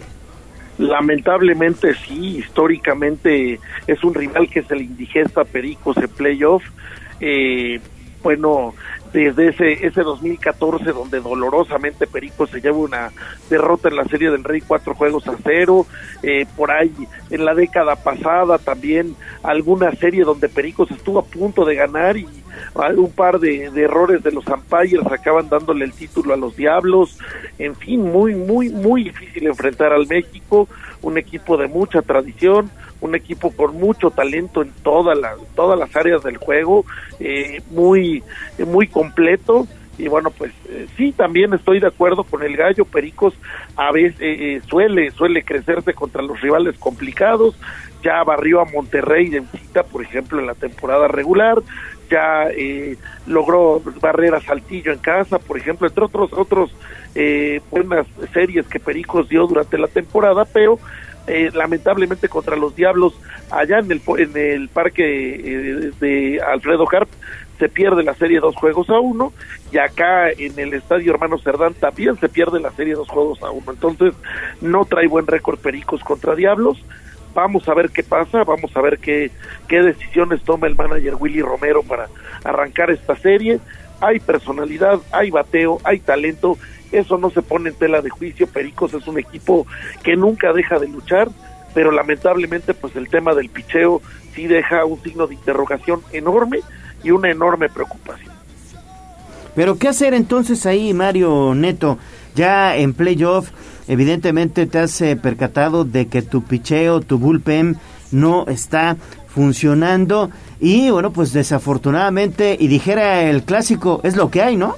Sí, y lamentablemente cuando hubo, este, cuando estuvo la apertura de movimientos, pues Pericos nunca, nunca reforzó su picheo es más, trató de reforzar un bateo que de por sí ya era bueno, por eso se volvió más poderoso y muestra de ello es lo que sucedió ayer. Repetimos, 17 carreras, 20 imparables. Cualquier equipo en cualquier liga, aunque sea amateur, consigue esa cantidad de anotaciones o esa cantidad de inatrapables. Es muy difícil que pierda, pero bueno, sucedió en el Parque Hermano Cerdán. Hay que revisar muy bien los números de playoffs para ver si el juego de ayer se convirtió en algún récord de campaña regular. No, se quedaron todavía a ocho carreras de acuerdo a la guía de medios del quién es quién, pero pues en postemporada si es un duelo que llama poderosamente la atención, finaliza con un marcador más tipo de fútbol americano, 20 carreras a 17, pero no tanto de béisbol. Por cierto, mensajes del auditorio, terminación 64-41, magnífica la transmisión de ayer del partido de Pericos, siempre objetivos en sus comentarios.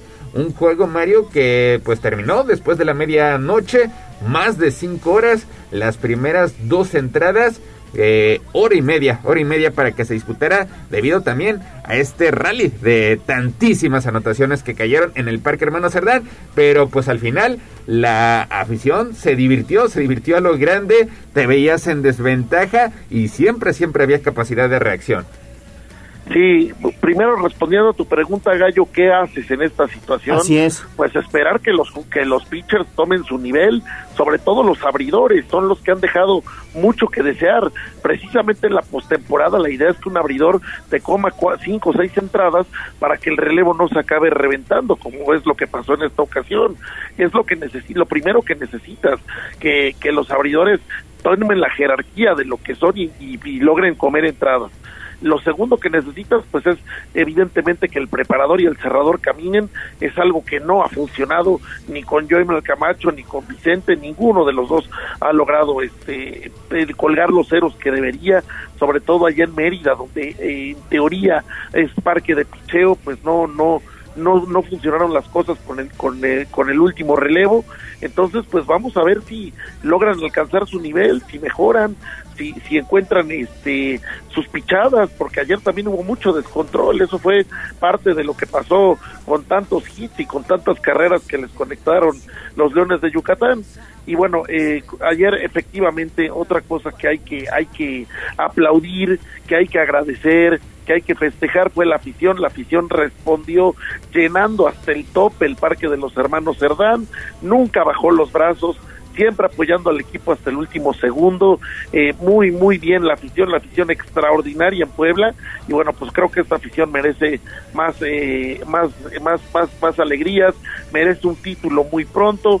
Hay cosas que hay que cambiar, hay cosas que hay que trabajar eh, más adelante, pero bueno, pues por ahora enfrentar a los diablos y ver qué va a pasar, porque aquí digo, nada es, nada es para nadie, tampoco es como que los diablos vengan con una ventaja o que los diablos vengan, este, sean invencibles, nada de eso. Cualquier equipo puede perder, la Liga Mexicana de Béisbol conocida por ser eh, una liga muy pareja, entonces, eh, pues eh, ya vimos lo que pasó con Tabasco, que Tabasco traía un trabuco de equipo armadísimo para buscar un campeonato y al final los Tigres los despacharon en cinco juegos. Cualquiera puede ganar, cualquier cosa puede pasar. Hay que estar muy pendientes de los juegos 1 y 2 este fin de semana en el, en el Parque de la Ciudad de México y apoyar a los Pericos la próxima semana en su regreso a casa. Sí, y el hecho, el hecho de que el México haya barrido a Veracruz tampoco es garantía de que pues la tenga fácil, la tenga eh, sencilla ante los Pericos de Puebla, porque pues Veracruz era de hecho el rival más débil de los que calificó a la postemporada, lo hizo también con marca negativa y el hecho de que avanzaran seis equipos pues le permitió al conjunto del Águila estar presente en zona de postemporada. Pues ya mañana estaremos platicando la previa del compromiso, serie que también tendremos a través de la magnífica 95.5 FM, 1250 de AM, 980 de AM allá en Izúcar de Matamoros y 88.3 en Zacatlán de las Manzanas. 7 de la mañana con 50 minutos. Hasta aquí la información del Rey de los Deportes. Liga MX. Vámonos con lo que sucedió en el fútbol porque el América aplasta 3-0 al Pachuca Gallo Mario. El conjunto azul crema consigue su segunda goleada de forma consecutiva. Ya no tienen esa gira a Estados Unidos que presentaron al inicio del torneo. Ya tienen margen de descanso, de trabajo y con Cendejas que de último momento quiere reclamar un lugar en la selección mexicana. El uruguayo Jonathan Rodríguez que se va acoplando al fútbol mexicano y quiere recuperar ese nivel que mostró con el conjunto de Cruz Azul. Y la bomba, Henry Martin, quien sigue contribuyendo con anotaciones. Ayer termina con un invicto del conjunto de Pachuca que tenía, tenía bastante tiempo Mario Gallo que no sucumbía como local. Pues se lleva ayer el Pachuco una derrota dolorosa en casa ante un América que pues se vio muy fuerte de principio a fin, Henry Martin retomando su nivel, este Cendejas en Chivas pues no no no no mostraba lo que está mostrando en América, algo algo ha cambiado en su mentalidad y bueno, pues ayer eh, ante un equipo complicado, América demuestra que tiene talento, que tiene jugadores, que tiene eh, poder ofensivo y bueno, pues levanta la mano, todo el americanismo ayer se crece como es conocido. Les, les les gusta les gusta salir del closet y festejar cuando las cosas ya les funcionan y bueno pues qué, qué hacer cómo callarlos ni modo aguantarlos. Eh, en fin eh, Pachuca muy mal y de malas y América pues vamos a ver qué tal qué tal qué tanto se mantiene pero de que tiene con qué tiene con qué pues el gallo, el gallo terminó escondiéndose, nada más escuchó que hablamos de la América y abandona, abandona el estudio, no quiere ser parte. ¿Qué, ¿Qué, pasó? Adelante, empezamos América y te sales, te sales de cabina. El Oye, América, no, pregunta, muy superior, muy superior, la verdad es pregunta terminación 29.96, ¿ves al América realmente para ser campeón? Sí. Muy muy claro, temprano. el América siempre es protagonista de la Liga MX y siempre tiene casta de campeón, es un equipo grande. Digo, y un, espérame, únicamente le faltaron, únicamente le, le faltaron dos juegos contra Pumas y contra Pachuca para estar ya en, en, en bueno, etapa de calificación. anímica, moralmente ver, derrotado. Oye Mario, pero la primera mitad del torneo pasado todos escondidos, ¿verdad? Efectivamente, la primera mitad del torneo pasado, vaya, no asomaban ni la cabeza y luego el equipo empezó a tomar nivel y entonces ahora sí sacan pecho. No, Lo mismo está pasando ahorita. Ya querían fuera a Tano, al Tano Ortiz. Ah, no, ya querían fuera medio mundo, pero bueno, ahorita ya ya ya está, ya están emocionados y contentos, ya están sacando que ya están sacando cabeza poco a poco. Eh, vaya, nada, nada que reclamar al equipo. El equipo tuvo un arranque muy difícil con una serie de giras en Estados Unidos que obviamente los iban a cansar y les iban a complicar el torneo local. Pero bueno, pues eh, aunque me, me duela decirlo y aunque me moleste decirlo cada vez que lo tengo que hacer, el América siempre es protagonista y el América siempre es un equipo que va a, tratar de buscar el título porque tiene con que tiene tiene la fuerza económica, tiene tiene el talento, tiene lo que se requiere, entonces pues vaya, de que el América va a luchar, va a luchar y de que va a estar en liguilla, seguramente va a estar entre los cuatro primeros. Y falta, falta ver lo que se mida. Por ejemplo, ya perdió con Monterrey. Falta todavía el enfrentamiento ante el equipo de Tigres. Jugó contra Toluca, pero un Toluca que se quedó con un elemento menos, lo cual hizo más complicado el accionar del conjunto mexiquense. Por lo menos el América, pues de los equipos grandes, pues es el que levanta, levanta la mano porque el que es un desastre, Mario, es el Cruz Azul. Pierde como local 2-1 ante Tijuana. Los refuerzos respondiendo tarde. Ayer se habían puesto al frente del marcador con el tanto de Ignacio Rivero.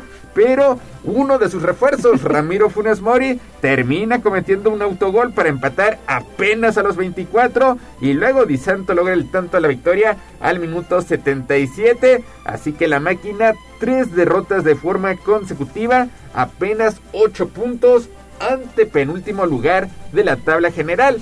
Culpa o no de Jaime Ordiales que pues ahorita se va a desentender del conjunto cementero y va a la selección mexicana culpa de todo mundo, que un equipo se acabe muriendo de nada, como ayer se murió Cruz Azul, pues es obviamente síntoma de una enfermedad mucho más grave. Ya lo hemos dicho, lo ha dicho Chelis varias veces, los problemas de extracancha, los problemas de pantalón largo acaban afectando en la cancha, ahora lo están haciendo peor que nunca, ya que el señor Ordiales, pues prácticamente ya se le olvidó Cruz Azul y ya, ya está haciendo la maleta, o ya más bien ya tiene la maleta hecha listo para irse a la selección.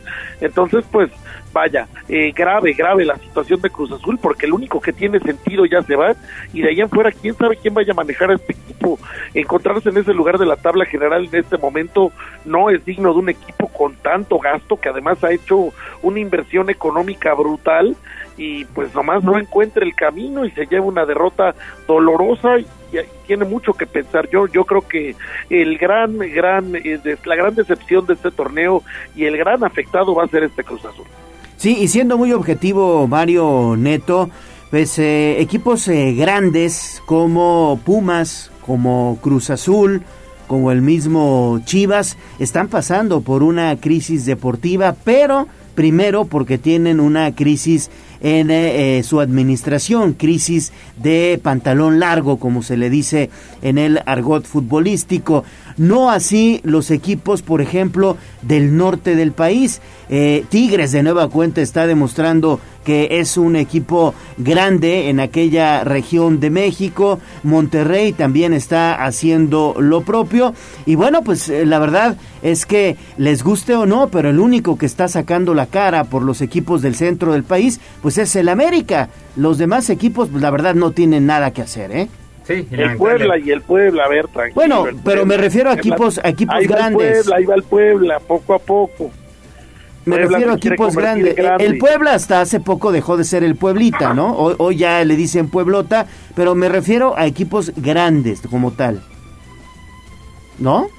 Bueno, los equipos costosos, caros, pues sí, el que está, el único que da la cara es el América Claro. contra los dos equipos regios que a mí hasta el día de hoy me parece que de ahí va a salir el campeón de las individualidades de, de Monterrey o del magnífico juego de conjunto que está realizando Tigres, pues ahí va a salir el campeón, pero bueno, eh, efectivamente lo de Cruz Azul es una cosa gravísima, lo de Chivas Club de Cuervos ya es una, bar- una barbaridad, entonces Sí. pues poco a poco hay que hablar de, de- de los equipos grandes que le están pasando muy mal. Y lo de Pumas, que le están exigiendo Ah. eh, alinear a un jugador que le está viniendo a, a- a, pues, a hacer engrudo todo el pastel. Ahí el tema, ¿no? Con, con este cuate de Dani de Alves. Dani Alves. Efectivamente, también el tema de Pumas, que eh, viene de ser humillado, llega a ser humillado otra vez, la cuestión de lo que ya se volvió la polémica de Dani Alves, que era, era la emoción del, del- de la afición Puma, ahora se está convirtiendo en una pesadilla, Eh, en fin, vaya que sí, el tema de los grandes en, en el centro sur del país o el centro del país sufre. Y hablando de, de los equipos regiomontanos, pues ayer el Monterrey con un plantel alterno pensando más en el clásico de este fin de semana ante Tigres termina rescatando el empate a un gol con Toluca, Toluca que Mario con este resultado pues mantiene el primer lugar de la tabla general, aunque con un partido adelantado, tomando en cuenta que hace unas semanas pues jugó ese partido correspondiente a la penúltima fecha ante el Puebla, pero pues ayer, ayer Monterrey decide darle descanso a varios de sus titulares y pues no, no busca de forma inmediata el liderato general, sino que quiere hacerlo el fin de semana cuando juegue ante Tigres.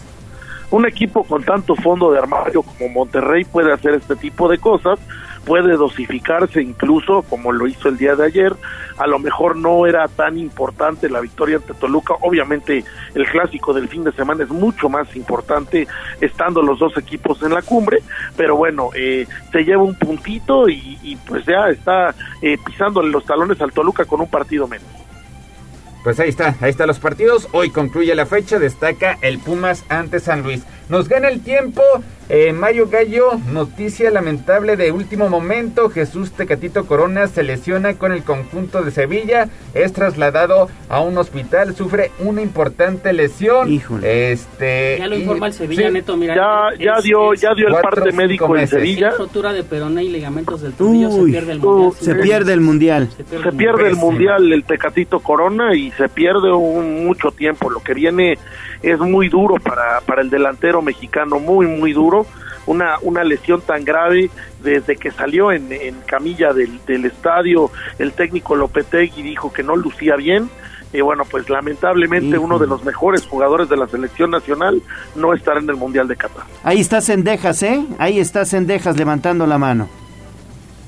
por quien sea, bueno, sí, dejas me gusta, pero eh, lamentable, lamentable, triste y ojalá se recupere muy pronto el Tecatito porque eh, vaya que tenía ilusión y que estaba arrancando bien la temporada con el Sevilla. Sí, pésimas, pésimas noticias para la selección mexicana que está sufriendo eh, lesiones sensibles en el aparato ofensivo. pues ya confirmada la baja del Tecatito que pues no será partícipe de la lista definitiva de Gerardo el Tata Martino. Habrá que ver si Raúl Jiménez alcanza a recuperarse o sobre todo pues llegar en buen estado físico. Irving Lozano pues ha tenido algunos minutos, pero pues quedan, quedan menos de 100 días. El Tecatito será operado esta misma tarde de la lesión por el doctor Najarro en el hospital de Frempam, pero pues sí, este tipo de lesiones necesita una recuperación mínima de 4 a 5 meses, así que estaría de regreso hasta el 2023 Lástima, malas noticias para la selección mexicana. Pues 8 de la mañana con un minuto. Mario Gallo, hasta aquí llegamos con la información deportiva. Gracias, Neto. Gracias, Gallo. Gracias al auditorio. Que tengan muy buen día. Nos hablamos mañana. Muchas gracias, señores. Arriba el América. Vamos a pausa regresamos.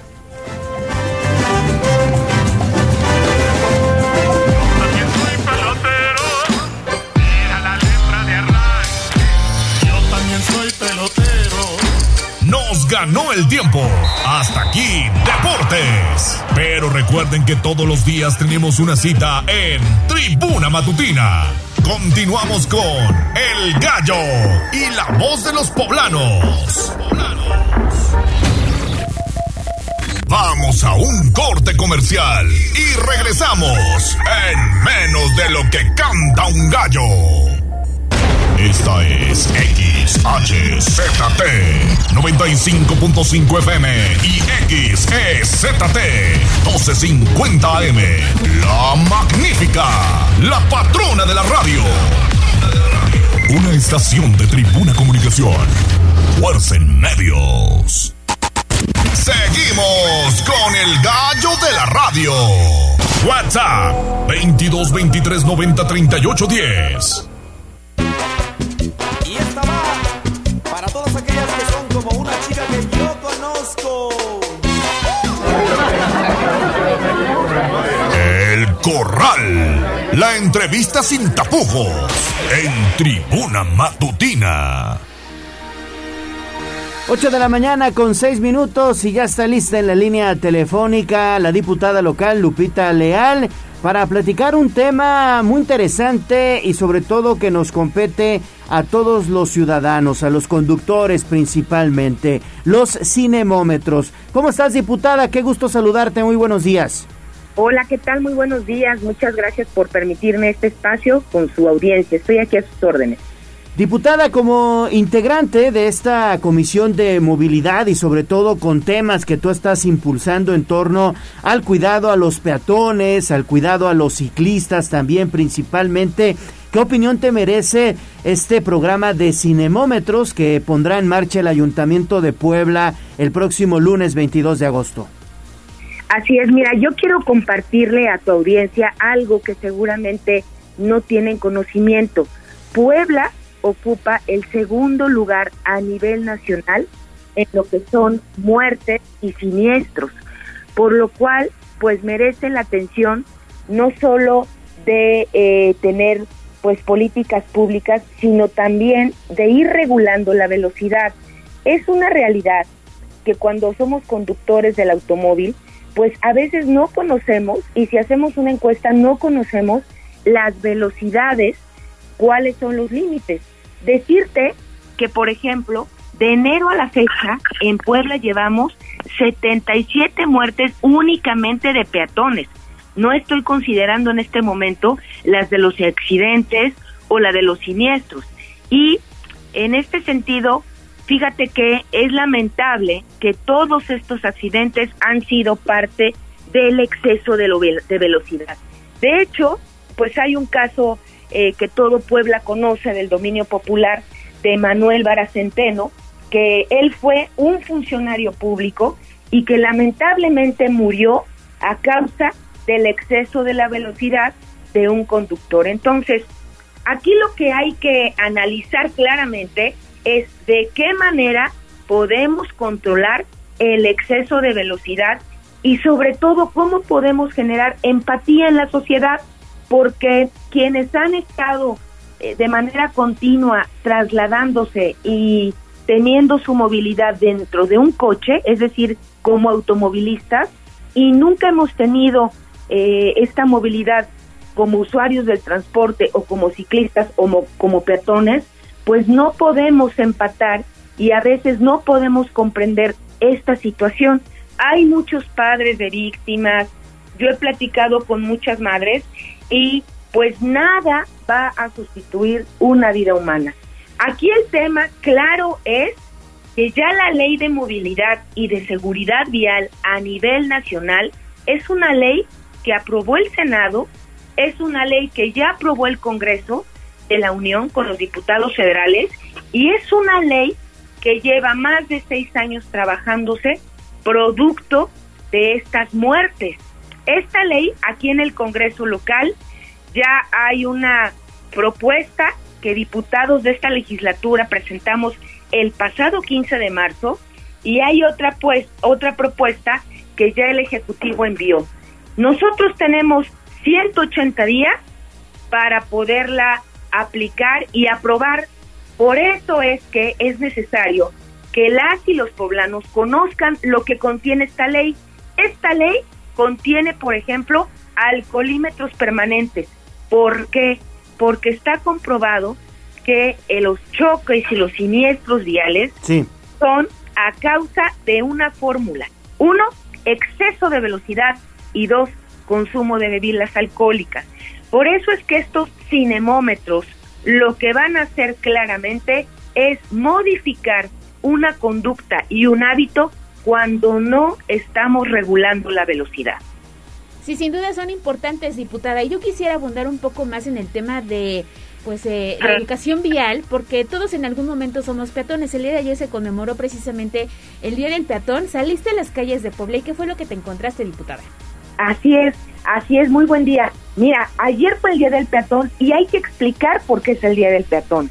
El Día del Peatón se conmemora cada 17 de agosto porque el primer reporte de un atropellamiento trágico fue en 1897 a una joven que salió en Inglaterra y que fue atropellada trágicamente.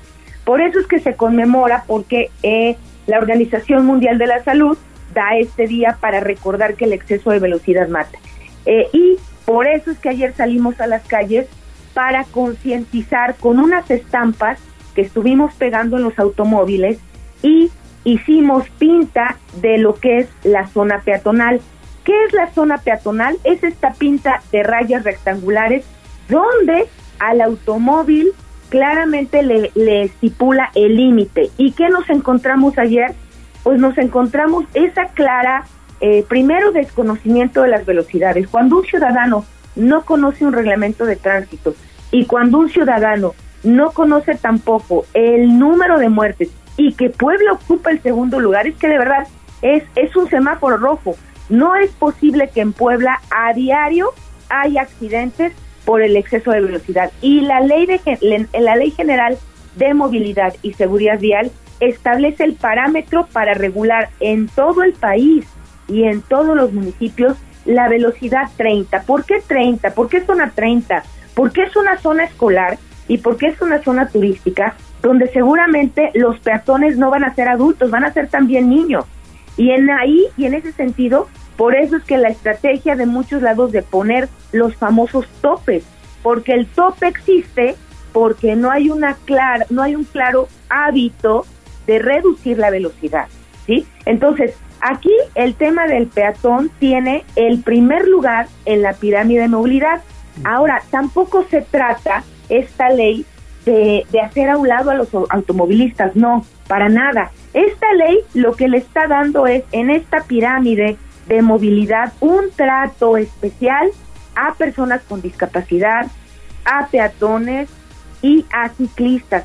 Sí, efectivamente, nos hace falta a todas y a todos, desde cualquier perspectiva de movilidad, más que cultura vial, educación y respeto.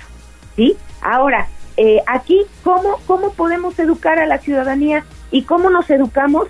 Bueno, la infraestructura educa. ¿Y a qué me refiero?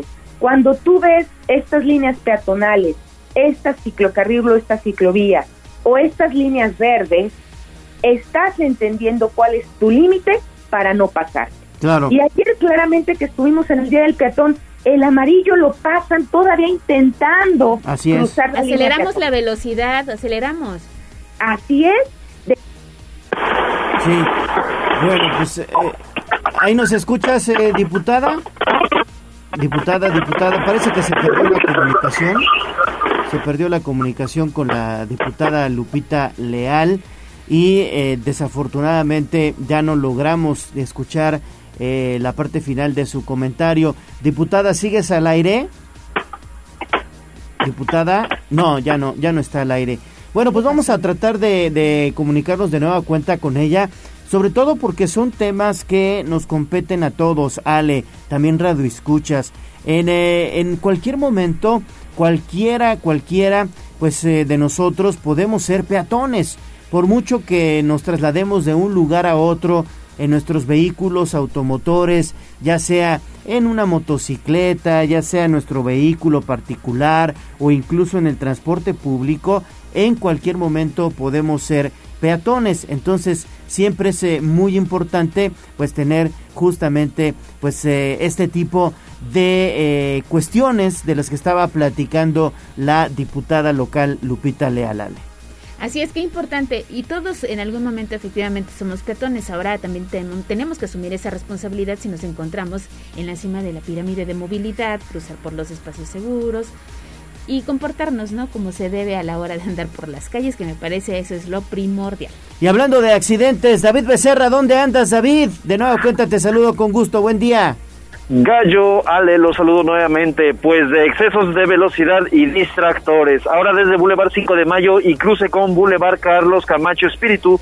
Otra más de la imprudencia de estos transportes de personal privado de, pe- de personal. Que en al menos de tres semanas hemos visto que han estado involucrados en al menos cinco hechos viales.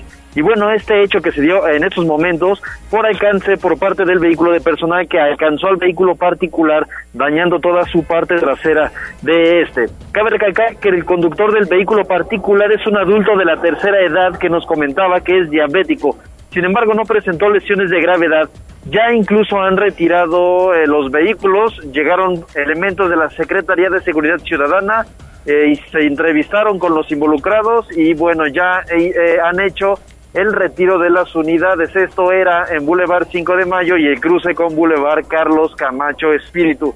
Ya han liberado el tráfico y en el lugar solo hay pedacería de las carcasas de sus micas, de sus faros, vaya, que quedaron regadas en esta zona, Gallo. Perfecto, David, pues muchísimas gracias por este reporte.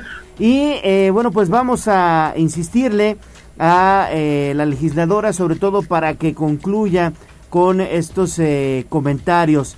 Bueno, pues prácticamente sería eh, concluir, diputada, ¿cómo estás? Eh, de nueva cuenta te saludo. Sería concluir, digamos, la idea que se quedó en el tintero, se cortó la, la comunicación. Así es, una disculpa. Les compartía que qué le atañe a un legislador. Pues un legislador lo que tiene que, que hacer es una propuesta de ley que pueda regular velocidades, modificar conductas también. ¿Qué le atañe a la autoridad? Pues a las autoridades municipales de los 217 municipios les va a, atañar hacer un reglamento que lo opere. Por eso es que eh, esta regulación de velocidad habla de prevenir más muertes viales. De hecho, eh, les quiero compartir que hay un hashtag que se usa a nivel internacional donde dice hashtag la velocidad mata. Entonces, ¿cuáles son las, eh, digamos, lo que debería de hacer y lo que debemos de hacer como ciudadanos? Porque yo también soy automovilista, pues salir con mucho más tiempo de anticipación de casa, eh, prever las velocidades, conocer el reglamento de tránsito, identificar dónde hay zona escolar, bajarle la velocidad y cambiar nuestros hábitos, no solo los hábitos al manejar, sino también ser mucho más empáticos, ser más empáticos y identificar que en pandemia, gracias a los ciclistas, que cuando los automovilistas no podíamos salir, gracias a los ciclistas, muchos servicios de comida llegaban a nuestros domicilios. Claro. Por eso es que hay que tener un poco más de empatía. Muy bien, diputada, pues muchas gracias y seguimos pendientes de estos temas que, bueno, pues evidentemente son de gran importancia para todos los ciudadanos que decíamos eh, aquí con Ale Bautista, todos en cualquier momento somos peatones. Así es, Ale, está comprobado, todos, así siendo automovilistas, todos en algún momento. Y también considerar que de todos los accidentes, aproximadamente 60% de las personas quedan con una lesión temporal o una lesión permanente. Y entonces también tenemos que en esta pirámide de prioridades, la persona con discapacidad y el peatón son los más vulnerables. Por eso es que necesitamos que la sociedad sea un poco más empática y pues reconocer que otros y otras no tienen un vehículo, sino que cuentan con el transporte público, cuentan con una bicicleta, cuentan con una moto o simplemente caminando, por lo cual pues simplemente va a ser una modificación en una conducta y en un hábito. Es muy fácil bajarle a la velocidad. Perfecto, pues muchas gracias y que tengas buen día. Muchísimas gracias a ti, Ale. Que tengan excelente día. Saludos, diputada. Oye, tenemos antes un mensaje de los amigos del auditorio. Es una tarea especial para el gallo. Ah, Buenos días. Dice, ¿dónde tengo que acudir? Ya que en la escuela de mi hija no me dejan inscribirla si no cubro la cuota voluntaria y le, lo mandaron al acorde para que le digan a dónde puede meter a la niña. En esta situación se repite con los padres de familia en este regreso a clases. Ya le preguntamos a esta persona de qué escuela se trata para darle, eh, hacer la canalización correspondiente con la Secretaría de Educación Pública y darle una respuesta. Esto no puede suceder y es de cada año. Sí, no se puede pues, permitir este tipo de prácticas. Ya tenemos eh, los datos y le vamos a dar seguimiento, sobre todo también para canalizarlo a la Secretaría de Educación Pública y que se sancione a esa escuela. Exactamente. Y también nos comparte Juan Merino que eh, dice, quiero reportarles que hay mucha vigilancia alrededor del crucero de la 15 de mayo y Boulevard Norte. Hay muchas patrullas, ojalá nos puedan decir qué sucede. Saludos a Tribuna Matutina. Perfecto, pues vamos a estar investigando eh, a ver qué es lo que sucede en... El crucero de la 15 de mayo y Boulevard Norte, hay muchas patrullas. 15 de mayo y Boulevard Norte, perfecto. Si alguien está circulando por la 15 de mayo y Boulevard Norte, si nos puede enviar por favor un mensajito de voz para, bueno, pues evidentemente que hagamos todos eh, este espacio informativo. Vamos a pausa, regresamos a Tribuna Matutina, no se vaya.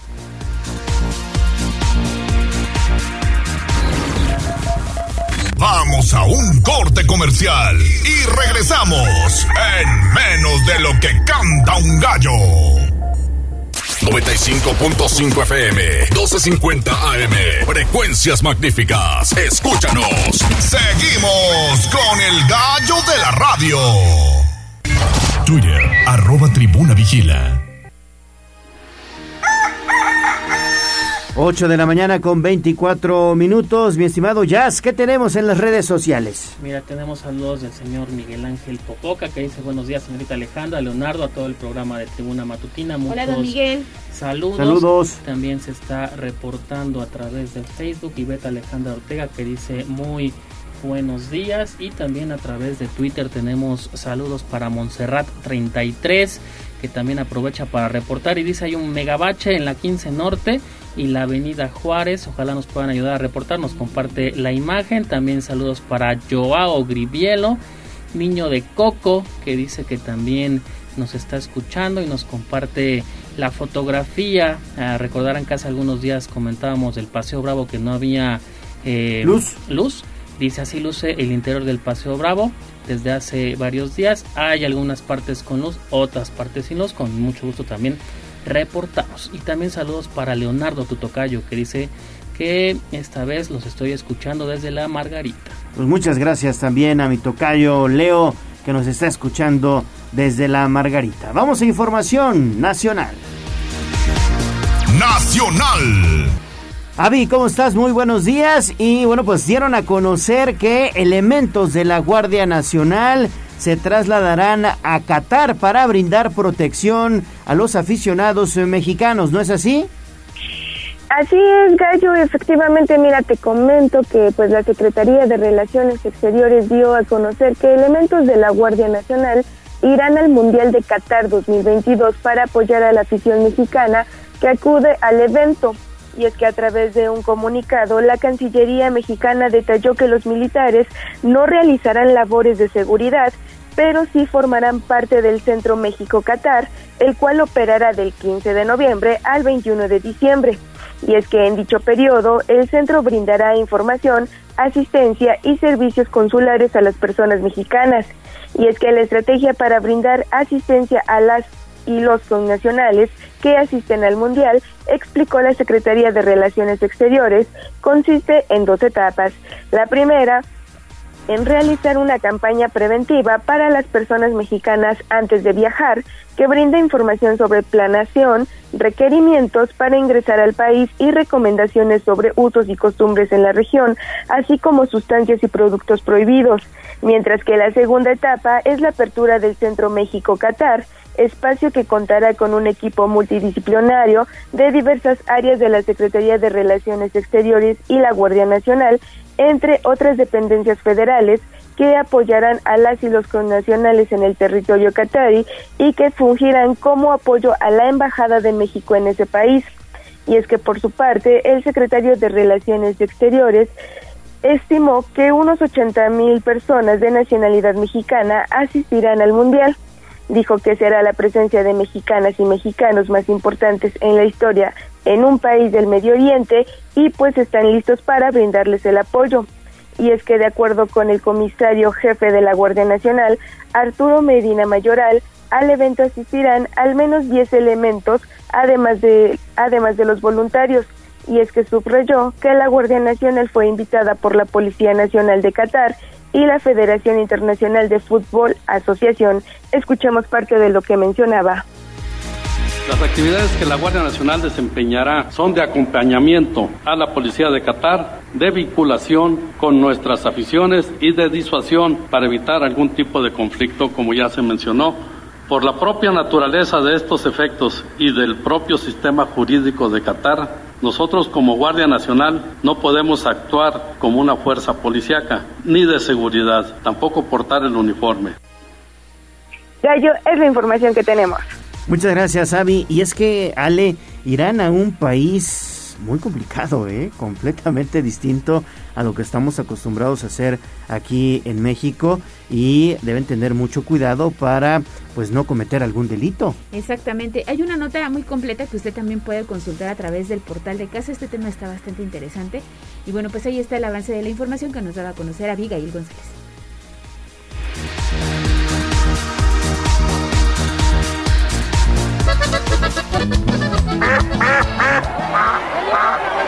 Se decreta un receso hasta que se restablezca el orden. No te hagas pato. Vamos con información de la política. En Tribuna Matutina. 8 de la mañana con 29 minutos. Pili, ayer, bueno, pues evidentemente se adelanta que de manera muy probable la próxima dirigente estatal de Morena será Olga García Crespo de Tehuacán, ¿no? Eh, eso, o así como dicen, eso dicen. Pues mira, si no ocurre otra cosa, el próximo sábado el Partido Morena va a celebrar su asamblea constitutiva para, primero, integrar el Consejo General, que estará formado por 150 consejeros que fueron ya electos y votados el pasado 30 de julio. Desde ayer comenzó a circular el nombre de la diputada Olga Lucía Romero Gassi Crespo como posible dirigente para el Comité Ejecutivo Estatal, una vez que se ha propuesto desde México que sea una mujer la que encabece la dirigencia. En el partido Morena nadie confirmó el nombre, pero el gobernador Miguel Barbosa señaló virtudes y trabajo que ha tenido la diputada por Tehuacán, Olga Lucía Romero Gassi Crespo. Pues ningún diputado dijo, eh, pues ni confirmó ni lo, ni lo negó. Y en Morena, pues simplemente hubo silencio y pidieron esperar hasta el próximo sábado en que se efectuará la asamblea. Pues veremos qué es lo que se, lo que ocurre y se confirma si la diputada Olga Lucía Romero García Crespo, eh, bueno, pues será la encargada de dirigir Morena. O como dijeran Pili, son rumores, son rumores. Sí, te digo, hay que esperar, hay que esperar. Eh, nada más de esa de política. No, también la de Mancera, ¿no? ¿Vino la de Mancera, sí, fíjate que estuvo ayer en Puebla con jóvenes. Miguel Ángel Mancera Espinosa, que es el senador por PRD, no descartó la eventual integración de Movimiento Ciudadano para el proceso electoral del 2029 y bueno, pues eso permitiría fortalecer la alianza Va por México, parte de lo que dijo el senador Mancera. Que vaya a haber alianza, que se pueda dialogar, pues yo lo veo factible. Bueno, habrá que esperar ahora que llegue ya el tiempo, el tiempo político y ahora se está hablando mucho de gobierno de coalición y vamos a ver qué es exactamente lo que plantean. Y es algo que hemos venido impulsando nosotros. ¿Qué tanto le conviene la suma de, de Movimiento Ciudadano? Mírame, a mí me parece muy importante lo que puede ser la suma de los Sin ninguna duda, Movimiento Ciudadano es una fuerza política y bueno, acerca de las corcholatas que eh, tiene Morena, dice, es simplemente una estrategia tener sus candidatos con tiempos anticipados. Sin embargo, dijo, la última palabra la tendrán los ciudadanos. ¿Y quieres una más de política? No, Pili, con eso es eh, suficiente. Muchísimas gracias y seguimos pendientes de la información. Gracias, Pili. Gracias, hasta luego, Gay. Adiós, bye. Bueno, vamos a pausa y regresamos con más. Hubo otro impacto, ¿verdad? Así es, están informando en este momento que un automóvil chocó en la esquina de la 11 Sur y calle Pinos en la colonia San Isidro Castillotla. Ya hay elementos de la policía municipal y el video usted ya lo puede consultar en redes sociales de casa. Pausa y volvemos. Vamos a un corte comercial y regresamos en menos de lo que canta un gallo. 95.5 FM, 12.50 AM. Frecuencias magníficas. Escúchanos. Seguimos con el gallo de la radio. basta ya. Desde la barrera, respeta la cinta de precaución y para bien la oreja. Comienza la nota roja en tribuna matutina. Adelante con la información policíaca, mi estimado Daniel. Dan 27 años de prisión a sujeto por violación. Buen día. ¿Qué tal, Gallo? Te saludo con gusto. Efectivamente, al acreditar la comisión del delito de violación equiparada, la Fiscalía General del Estado de Puebla logró que se dictara fallo condenatorio contra Patricio, penalmente responsable del delito de violación equiparada agravada en agravio de su hijastro. Mediante actos de investigación se constató que desde el año 2016, al estar al cuidado de la víctima de entonces nueve años de edad, el hoy sentenciado lo violentó de forma sexual al interior de su domicilio en el municipio de Jicotepec. Tras analizar las pruebas presentadas por la Fiscalía Especializada en Investigación de Delitos de Violencia de Género contra las Mujeres, la autoridad estatal perdón, la autoridad judicial impuso una sentencia de 27 años, seis meses de prisión contra Patricio Gallo. Muy bien, Daniel, una más, por favor. Sí, dieron cuatro años de cárcel a una persona. Cuéntanos la nota. Sí, efectivamente, tras acreditar su responsabilidad en el delito de lesiones calificadas, la Fiscalía General del Estado de Puebla logró que se dictara sentencia de más de cuatro años de prisión contra refugio. El hecho ocurrió en el municipio de Los Reyes de Juárez el 5 de octubre de 2019, cuando el hoy sentenciado desde la ventana de su domicilio disparó contra la víctima quien circulaba a bordo de su camioneta Ford Pickup. A, causa del impacto del proyectil, el afectado resultó con lesiones en el ojo izquierdo, además que puso en vida su, su, en peligro su vida, perdón, y con las pruebas exhibidas por la Fiscalía de Investigación Metropolitana, el Tribunal Unitario determinó imponer contra refugio una pena privativa de la libertad de cuatro años, seis meses y la condena al pago por reparación del daño. Ale. Oye, y desafortunadamente Daniel también falleció, pues el conductor de un mototaxi allá en Acatzingo. Efectivamente, Gallo, el chofer de un chofer de un mototaxi fue ejecutado con arma de fuego en inmediaciones del paraje conocido como El Trébol en el municipio de Acatzingo. Este martes, aproximadamente a las 10 horas, sujetos desconocidos abordaron la unidad de transporte público y en el citado crucero vial balearon al conductor para luego darse a la fuga. Por lo anterior, al lugar se movilizaron paramédicos quienes tras una revisión corroboraron el deceso de la víctima, tras lo cual elementos policiales acordonaron el área mientras llegaba personal de la Fiscalía General del Estado para realizar las diligencias de levantamiento de cadáver. Hasta el momento se desconoce el móvil del homicidio, sin embargo, surgieron dos versiones una que apunta a un intento de asalto, la otra que pudo ser un ajuste de cuentas, por lo que las investigaciones, a fin de esclarecer el lamentable caso, ya están en curso gallo. Perfecto, mi estimado Daniel, que tengas buen día, gracias. Buen día, hasta luego.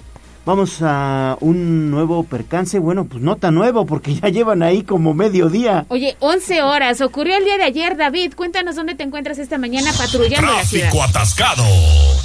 Adelante, David. Estamos sobre la ciento, eh, sobre la 11 Sur y la 135 Poniente, donde se presentó un percance desde anoche a las 11 de la noche precisamente. El testigo, bueno, más bien el afectado, sigue aquí en la zona y nos refiere que él estaba esperando el verde en este cruce. Llega un vehículo por atrás y lo impacta hacia el camellón del lado eh, izquierdo. Posteriormente a esto, el sujeto quiere darse la fuga y al arrancar a toda velocidad hizo patinar el auto y se vino a estrellar contra un poste. Nos comentan que lo llevaron al C5 y para dialogar con el afectado, cuando el afectado llegó allá, bueno, se dieron cuenta que este sujeto estaba en total eh, estado de ebriedad. Posterior a esto, no pudieron llegar a un acuerdo y el culpable del accidente fue liberado. Mm, Ellos siguen acá, los afectados siguen acá, no han podido retirar el vehículo por alguna razón. Eh, ya se encuentra el vehículo del afectado sobre una grúa, pero el vehículo que ocasionó el accidente sigue, bueno, eh, estampado contra, contra este poste de luz que ya al parecer han cortado todas las líneas de, de los cables para no generar un mayor eh, incidente. Gallo, Ale. Pero a ver, ahí está más de 11 horas ahí en un, en un accidente vial, más, o menos, sí. 11 horas. Eh, eh, eh, pues está sobre todo ahí la situación muy confusa porque pues seguramente estarían esperando ahí a algún perito de la fiscalía, ¿no? Claro, y de hecho, bueno, no es como que esté tan retorcido los vehículos, o sea, sería fácil de retirar, sin embargo, bueno, no lo han retirado, no sé si se deba a algún otro caso que los policías se hayan dado cuenta y eh, por eso esté retenido en esta situación, o si el vehículo se haya visto involucrado en un evento previo Claro. de mayor magnitud, Gallo. Perfecto, David. Bueno, pues estaremos muy pendientes y ojalá pronto lleguen a un acuerdo. Gracias, David. Sigue tu camino. Buen día. Seguimos patrullando, Gallo. Perfecto. Vamos a entrevista, colaboración de Marisol Calva. WhatsApp 22 23 90 38 10. ¿A qué hora vas a venir? ¿Yo? A la hora que se me dé mi regalada gana. Pero ni un minuto más tarde. Hay que ponerse enérgico. Reconocimiento, empoderamiento, capacidades y otros temas con Marisol Calva en Tribuna Matutina. 8 de la mañana con 41 minutos y hasta aquí. Ya está en el estudio Marisol Calva. ¿Cómo estás, Marisol? Qué gusto saludarte. Muy buenos días. Pues el gusto es todo mío, querido Leo, querida Ale. Pues lista para hablar hoy sobre un tema muy importante. ¿Qué nos traes, Marisol? Vamos a hablar hoy sobre qué es la violencia ácida. Seguramente en los últimos días habrán escuchado mucho este término. Sí. Y es bien preocupante porque se refiere a un tipo de violencia muy grave contra las mujeres que aún no está reconocido por la ley a nivel federal. Este tipo de ataques se perpetra contra las mujeres utilizando ácido muriático o cualquier otra sustancia corrosiva, gasolina, alcohol y demás, que busca generar una marca de por vida en la víctima. Muchas veces incluso es una tentativa de feminicidio. Claro. Y entonces este tipo de, de, pues de acciones tan agresivas contra las mujeres tienen eh, una tipificación en la ley incluso como solo lesiones. Entonces, lo que se está buscando a nivel nacional, Sí. luego de una serie de ataques como de los que fuimos testigos hace unas semanas, como el de Luz Raquel Padilla en Jalisco, Antes el más significativo, el de esta niña que toca muy bonito el Sí, saxofón. claro, en Oaxaca. De Oaxaca. En Oaxaca, claro. Ahí, ahí me parece que fue de los primeros ataques de esta naturaleza, ¿no? Sí, Leo, mira, se tiene eh, la Fundación Carmen Sánchez, que es Sí. la fundación que formalmente se organizó para atender este tipo de violencias. Eh, data su primer caso en 1988. A partir de 1988 a 2022 tienen un registro de más o menos 45 eh, ataques. Sin embargo, se prevé que hay un subregistro de más de 500 casos. Lo preocupante de todo este tema es que han venido escalando. O sea, hasta 2020 se tenía un recuento de más o menos dos por año. Pero a partir de 2021 se aumentaron a 7 ataques Híjole. y en este 2022 ya se prevé que vayan más de 20. Entonces esto es muy preocupante porque es un tipo de ataque que quiere dejar una lección y una marca de por vida en la víctima. En el caso eh, de, de la mayoría, el 85% de los ataques fueron eh, perpetrados por hombres. En este caso, la mayoría son sus exparejas o sus parejas formales. En el 90% de los casos se realiza sobre la cara porque lo que se busca es decir, eh, este famoso si no eres mía no vas a ser de nadie.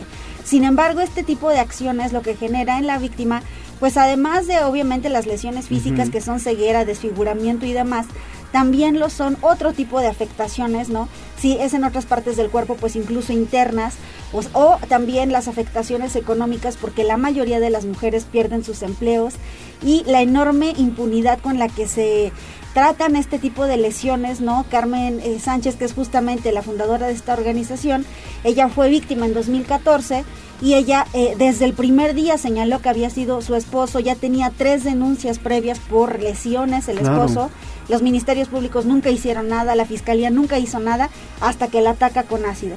Ella tiene que pasar siete años persiguiendo a su ex marido Ujú. para que por fin eh, pues se ejecute la orden de aprehensión contra él y enfrente la justicia. ¿Qué se está haciendo ahora? Solo en siete estados de la República Mexicana se encuentra reconocida y sancionada la violencia ácida. Solo en Aguascalientes, Baja California Sur, el Estado de México, la Ciudad de México, Oaxaca y me parece que Hidalgo. Sin embargo, en todas las demás entidades no se encuentra tipificada, no se encuentra reconocida. A nivel federal, el Senado de la República im- impulsó una ley, eh, una modificación a la Ley General de Acceso de las Mujeres a una vida libre de violencia para lograr reconocerla, pero pasó a Cámara de Diputados y ahí se quedó congelada. Entonces, sí es bien importante que se realice este tipo de reconocimiento por parte de las autoridades, primero que quede en la ley, porque lo que no está en la ley no es reconocido, no es sancionado, no se puede combatir. En segundo lugar, que los ministerios públicos reciban una capacitación y también que haya una campaña de concientización contra este tipo de ataques y contra este tipo de violencia que cada vez se están volviendo más comunes, ¿no? Vemos el caso de Luz Raquel Padilla, Sí. el de María Elena Ríos, el de Margarita Ceseña hace unas semanas también en Morelos, que fue quemada por sus vecinos y familiares Y murió. y murió. Y el de la niña que fue eh, pues disciplinada con alcohol, a la que le rociaron alcohol y terminó quemada viva también allá en, en Jalisco también. Entonces sí es muy importante avanzar hacia el reconocimiento de esta violencia que es bastante eh, pues perjudicial para todas las mujeres que, que la sufren. En el caso de Puebla, me parece que los diputados allá impulsan una iniciativa. Digo, Sí. está ahí, todavía Sí. no pasa sí, sí, sí. ser ley, ¿no? Pero digamos que hay un esfuerzo importante. Sí. Estos 22 casos de los que hablabas son a nivel nacional, Marisol. Sí, son a nivel nacional. Ese es el problema, ¿no? Pero también te habla de la impunidad que hay Claro. para adquirir este tipo de productos, ¿no? Con qué facilidad vas y los compras. Este tipo de sí, ácido. Sí, claro. Y, y, y sobre todo decir que se pueden prevenir. O sea, la mayoría de las mujeres que sufren este tipo de violencias antes ya habían recibido golpes, amenazas, violencia psicológica, muchísimos tipos de violencia. Muchas incluso ya habían ido a denunciar Sí. a sus agresores y las fiscalías no hacen nada. O sea, no van, no ejecutan unas medidas de seguridad para las víctimas como es el derecho de las Claro. víctimas. Entonces sí es en bastante grave. Puebla se ha denunciado al menos dos casos de Sí. este tipo de violencia en redes sociales, se han hecho públicos algunos testimonios, pero también la situación, Marisol, es que muchas de estas eh, personas afectadas, principalmente mujeres, como dices, no acuden a la fiscalía. Así es, es un tema de...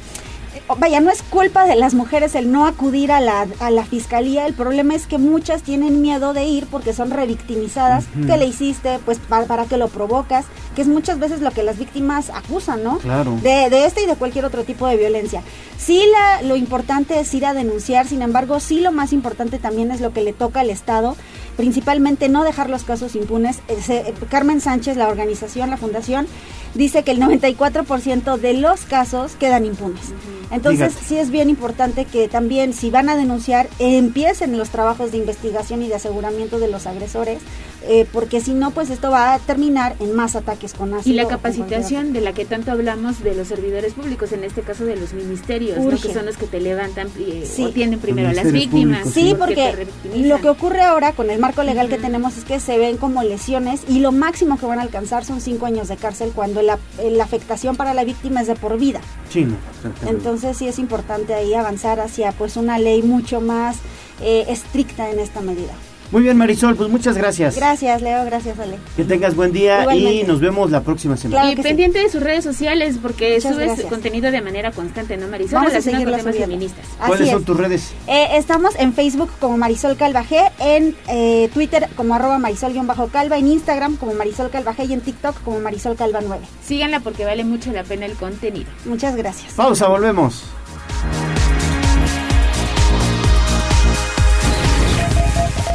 Vamos a un corte comercial y regresamos en menos de lo que canta un gallo. 95.5 FM, 1250 AM, frecuencias magníficas. Escúchanos. Seguimos con el gallo de la radio. Twitter, arroba tribuna vigila. Estamos de vuelta, faltan nueve minutos para las nueve de la mañana. Tenemos mensajes del auditorio. Ya se reporta a esta hora el profesor Manitas. Escuchemos. Licenciado, buenos días. Disculpe, ¿sabe dónde están haciendo los refuerzos de vacunación para personas de mayor- mayores de 40 años en relación al COVID? Muchas gracias, buen día. Refuerzos de vacunación. Ahorita esta semana no hay, pero parece que la próxima habrá, ¿no? Así es, fue el anuncio que dio a conocer el secretario de Salud José Antonio Martínez. Van por un cargamento hacia la Ciudad de México y se espera que la próxima semana se tenga la logística pendientes de las redes sociales del sector salud y de las redes sociales de Casa Noticias Tribuna, Tribuna Vigila y Código Rojo. Entonces la próxima semana, la próxima semana Hagan changuitos. hay ya sea. vacunas para personas mayores de 40 años. Claro que sí, queremos pastel y más si es de pastelería 520, Ale. Fíjate que hoy abrazo especial para quienes llevan el nombre de Leticias y Elena. Pero ya Laura Castro se comunicó con Tribuna Matutina, quiere el pastel, hoy es su cumpleaños y quiere una felicitación especial del gallo. Laura, Castro. perfecto. Laura, pues muchísimas felicidades, te mando un fuerte abrazo y de verdad deseo que en este día te la pases muy bien en compañía de tus seres queridos. Y bueno, pues evidentemente ya tienes tu pastel de pastelería 520, te estaremos diciendo cuáles son las sucursales y dónde puedes recogerlo. Que además, déjame decirte, están deliciosos, es lo que nos han dicho, que lo disfrutes mucho y sobre todo que te apapachen en casa. Claro que sí, queremos pastel, el gallo de la radio y la voz de los poblanos. Más pastel, más pastel. En Tribuna Matutina, fútbol, béisbol, box, lucha libre, automovilismo y todo el mundo del deporte. Play Ball en Tribuna Deporte, Liga MX. Ya lo decíamos, mi estimado Neto, terminando la sección pasada, desafortunadamente el Tecate se pierde el Mundial. Sí, lamentablemente el extremo sevillista Jesús Tecatito Corona ha sufrido una importante lesión en el entrenamiento de este jueves en un lance del juego sin que me diera golpe alguno. El jugador fue trasladado de urgencia al FREMAP tras la misma para ser sometido a pruebas que han revelado que padece una rotura del peroné y el ligamento deltoideo del tobillo izquierdo, según informa el servicio médico del equipo. Tecatito será operado esta misma tarde, tiempo de España, de la lesión por el doctor Najarro en el hospital de Fremat. En un principio, este tipo de lesiones pues necesita una recuperación de entre 4 y 5 meses, por lo que lamentablemente se perderá la Copa del Mundo, baja sensible para el esquema de Gerardo el Tata Martino. Vámonos con el resto de la información porque concluye la fecha 9 del torneo Apertura 2022 con dos partidos. A las 7 de la noche Santos le estará haciendo los honores al conjunto de León, mientras que a segunda hora San Luis estará recibiendo a los Pumas de Dani Alves que buscará sacudirse el par de goleadas recientes. Por otra parte, el atacante de las Chivas, Santiago Ormeño, incrementará sus sesiones de trabajo para buscar tomar su mejor nivel en el actual torneo con el rebaño. Y es que solicitó a la directiva el permiso para trabajar junto al preparador físico José López, quien se ha convertido en su coach personal. Hasta aquí la información del fútbol mexicano. Fútbol. El Dinamo de Kiev enfrenta ahora una misión incluso más complicada para clasificarse a la próxima Liga de Campeones después de que el Benfica ganó 2-0 el duelo de ida del playoff ayer miércoles. Además, con un penal atajado por cada lado, Boca Juniors y Rosario Central empataron 0-0 en la bombonera, donde regresó Carlos Tevez más de un año después de su retiro. Hasta aquí la información del fútbol internacional. Béisbol. Josh Donaldson puso fin al encuentro mediante un gran slam en la décima entrada justo a la medianoche y los alicaídos Yankees de Nueva York consiguieron una victoria electrizante por 8-7 sobre los Rays de Tampa Bay para evitar la barrida en la serie de tres juegos. Además, Framber Valdez lanzó siete entradas sólidas, Jordan Álvarez impulsó una carrera y anotó otra y los otros de Houston derrotaron 3-2 a Medias Blancas de Chicago, poniendo fin a cinco victorias al hilo del conjunto a la ciudad de los vientos. Finalmente, Brett Batty logró un cuadrangular en su primer turno. Starling Marte aportó un par de bolas cercas y los Mets de Nueva York se impusieron 9-7 a los Bravos de Atlanta. Hasta aquí la información del rey de los deportes. Tenis. Rafael Nadal, el tercero del ranking mundial, cayó frente a Bernard Koric por 7-6, 4-6 y 6-3 en el Masters 1000 de Cincinnati. En la próxima ronda, el croata se estará enfrentando ante el español Roberto Bautista Agut. Y nos vamos con las breves deportivas. El ciclista colombiano Nairo Quintana fue descalificado del Tour de Francia 2022 en el que terminó en sexto lugar por una infracción médica, anunció la Unión Ciclista Internacional. Por otro lado, el estadounidense Magnus Sheffield se impuso en la segunda etapa de la Vuelta a Dinamarca y se enfundó el maillot azul de líder de la prueba. El tenista británico Cameron Norrie salió airoso este miércoles de un feroz duelo ante su compatriota Andy Murray y selló su pase a los octavos de final del Master de Cincinnati. LeBron James, la superestrella de los Lakers, acordó una extensión de su contrato hasta la temporada 2024-2025, que concluiría con 40 años, informaron medios de prensa estadounidenses. Y después de tres años de ausencia, la NBA volverá a disputar un partido de temporada regular en Ciudad de México, con el choque entre los Miami Heat y los San Antonio Spurs el próximo 17 de diciembre. Para Tribuna Deportes, Eduardo Flores.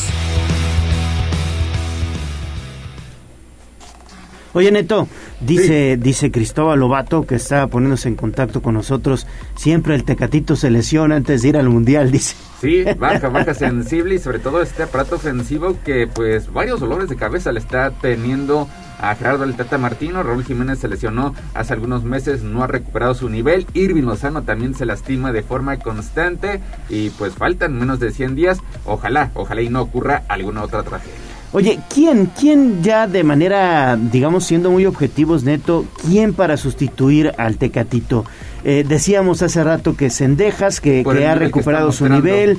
Ponchito González, me parece también es un jugador de esas características. ¿Qui- ¿Quién más eh, pudiera estar en la lista? Pues habrá que ver a Alexis Vega, por ejemplo, del equipo de las Chivas. Arriba pues tienes a Henry Martin. Depende mucho de las variantes que esté haciendo o pensando Gerardo el Tata Martino. Ahorita viene un partido de carácter amistoso ante Paraguay solamente para jugadores de la Liga MX. Y para septiembre pues dos partidos en fecha FIFA que será el último ensayo porque ya la próxima fecha FIFA eh, será hasta el mes de noviembre, pero es cuando ya inicie la concentración final de la selección mexicana que estará en Marbella y de ahí pues ya estarán todos los convocados o prácticamente llevará dos o tres más para darles eh, cortón final días antes de emprender el viaje hacia Qatar 2022, pero por lo menos con el 95% Ahora- del plantel ya listo. No hay que olvidarnos de Diego Laines, ¿no? Sí, Diego Lainez que eh, por lo que ha mostrado habrá que ver. Con el Braga no ha sido titular, ha entrado de relevo, lo ha hecho bien, pero pues si no eres titular en el Braga, que es un equipo pequeño de Portugal, quién sabe si le alcance para estar en la próxima Copa del Mundo. Habrá que ver también el caso de Marcelo Flores, que por lo menos espera tenga minutos también con el Oviedo. Entonces, pues todavía son algunas incógnitas que tiene Gerardo el Tata Martino de aquí a octubre, noviembre, cuando Bueno. ya esté dando a, a conocer la lista final. Está bueno, Neto, gracias. Saludos, buenos días. Nos vamos. Gracias Tommy en los controles, gracias a Abraham Merino, gracias Andy también en los teléfonos, gracias a mi estimado Jazz aquí en las redes sociales, Ale Bautista, se que nos acabó el tiempo. Sí, se nos acabó, pero mañana tenemos una cita en punto de las 6. Cerremos bien la semana en compañía de Tribuna Matutina 95.5 de FM. Disfruten el jueves. Se despide de ustedes el gallo de la radio. Cuídese mucho. Adiós. Adiós. amor me voy y esta vez para siempre. Aquí terminamos Tribuna Matutina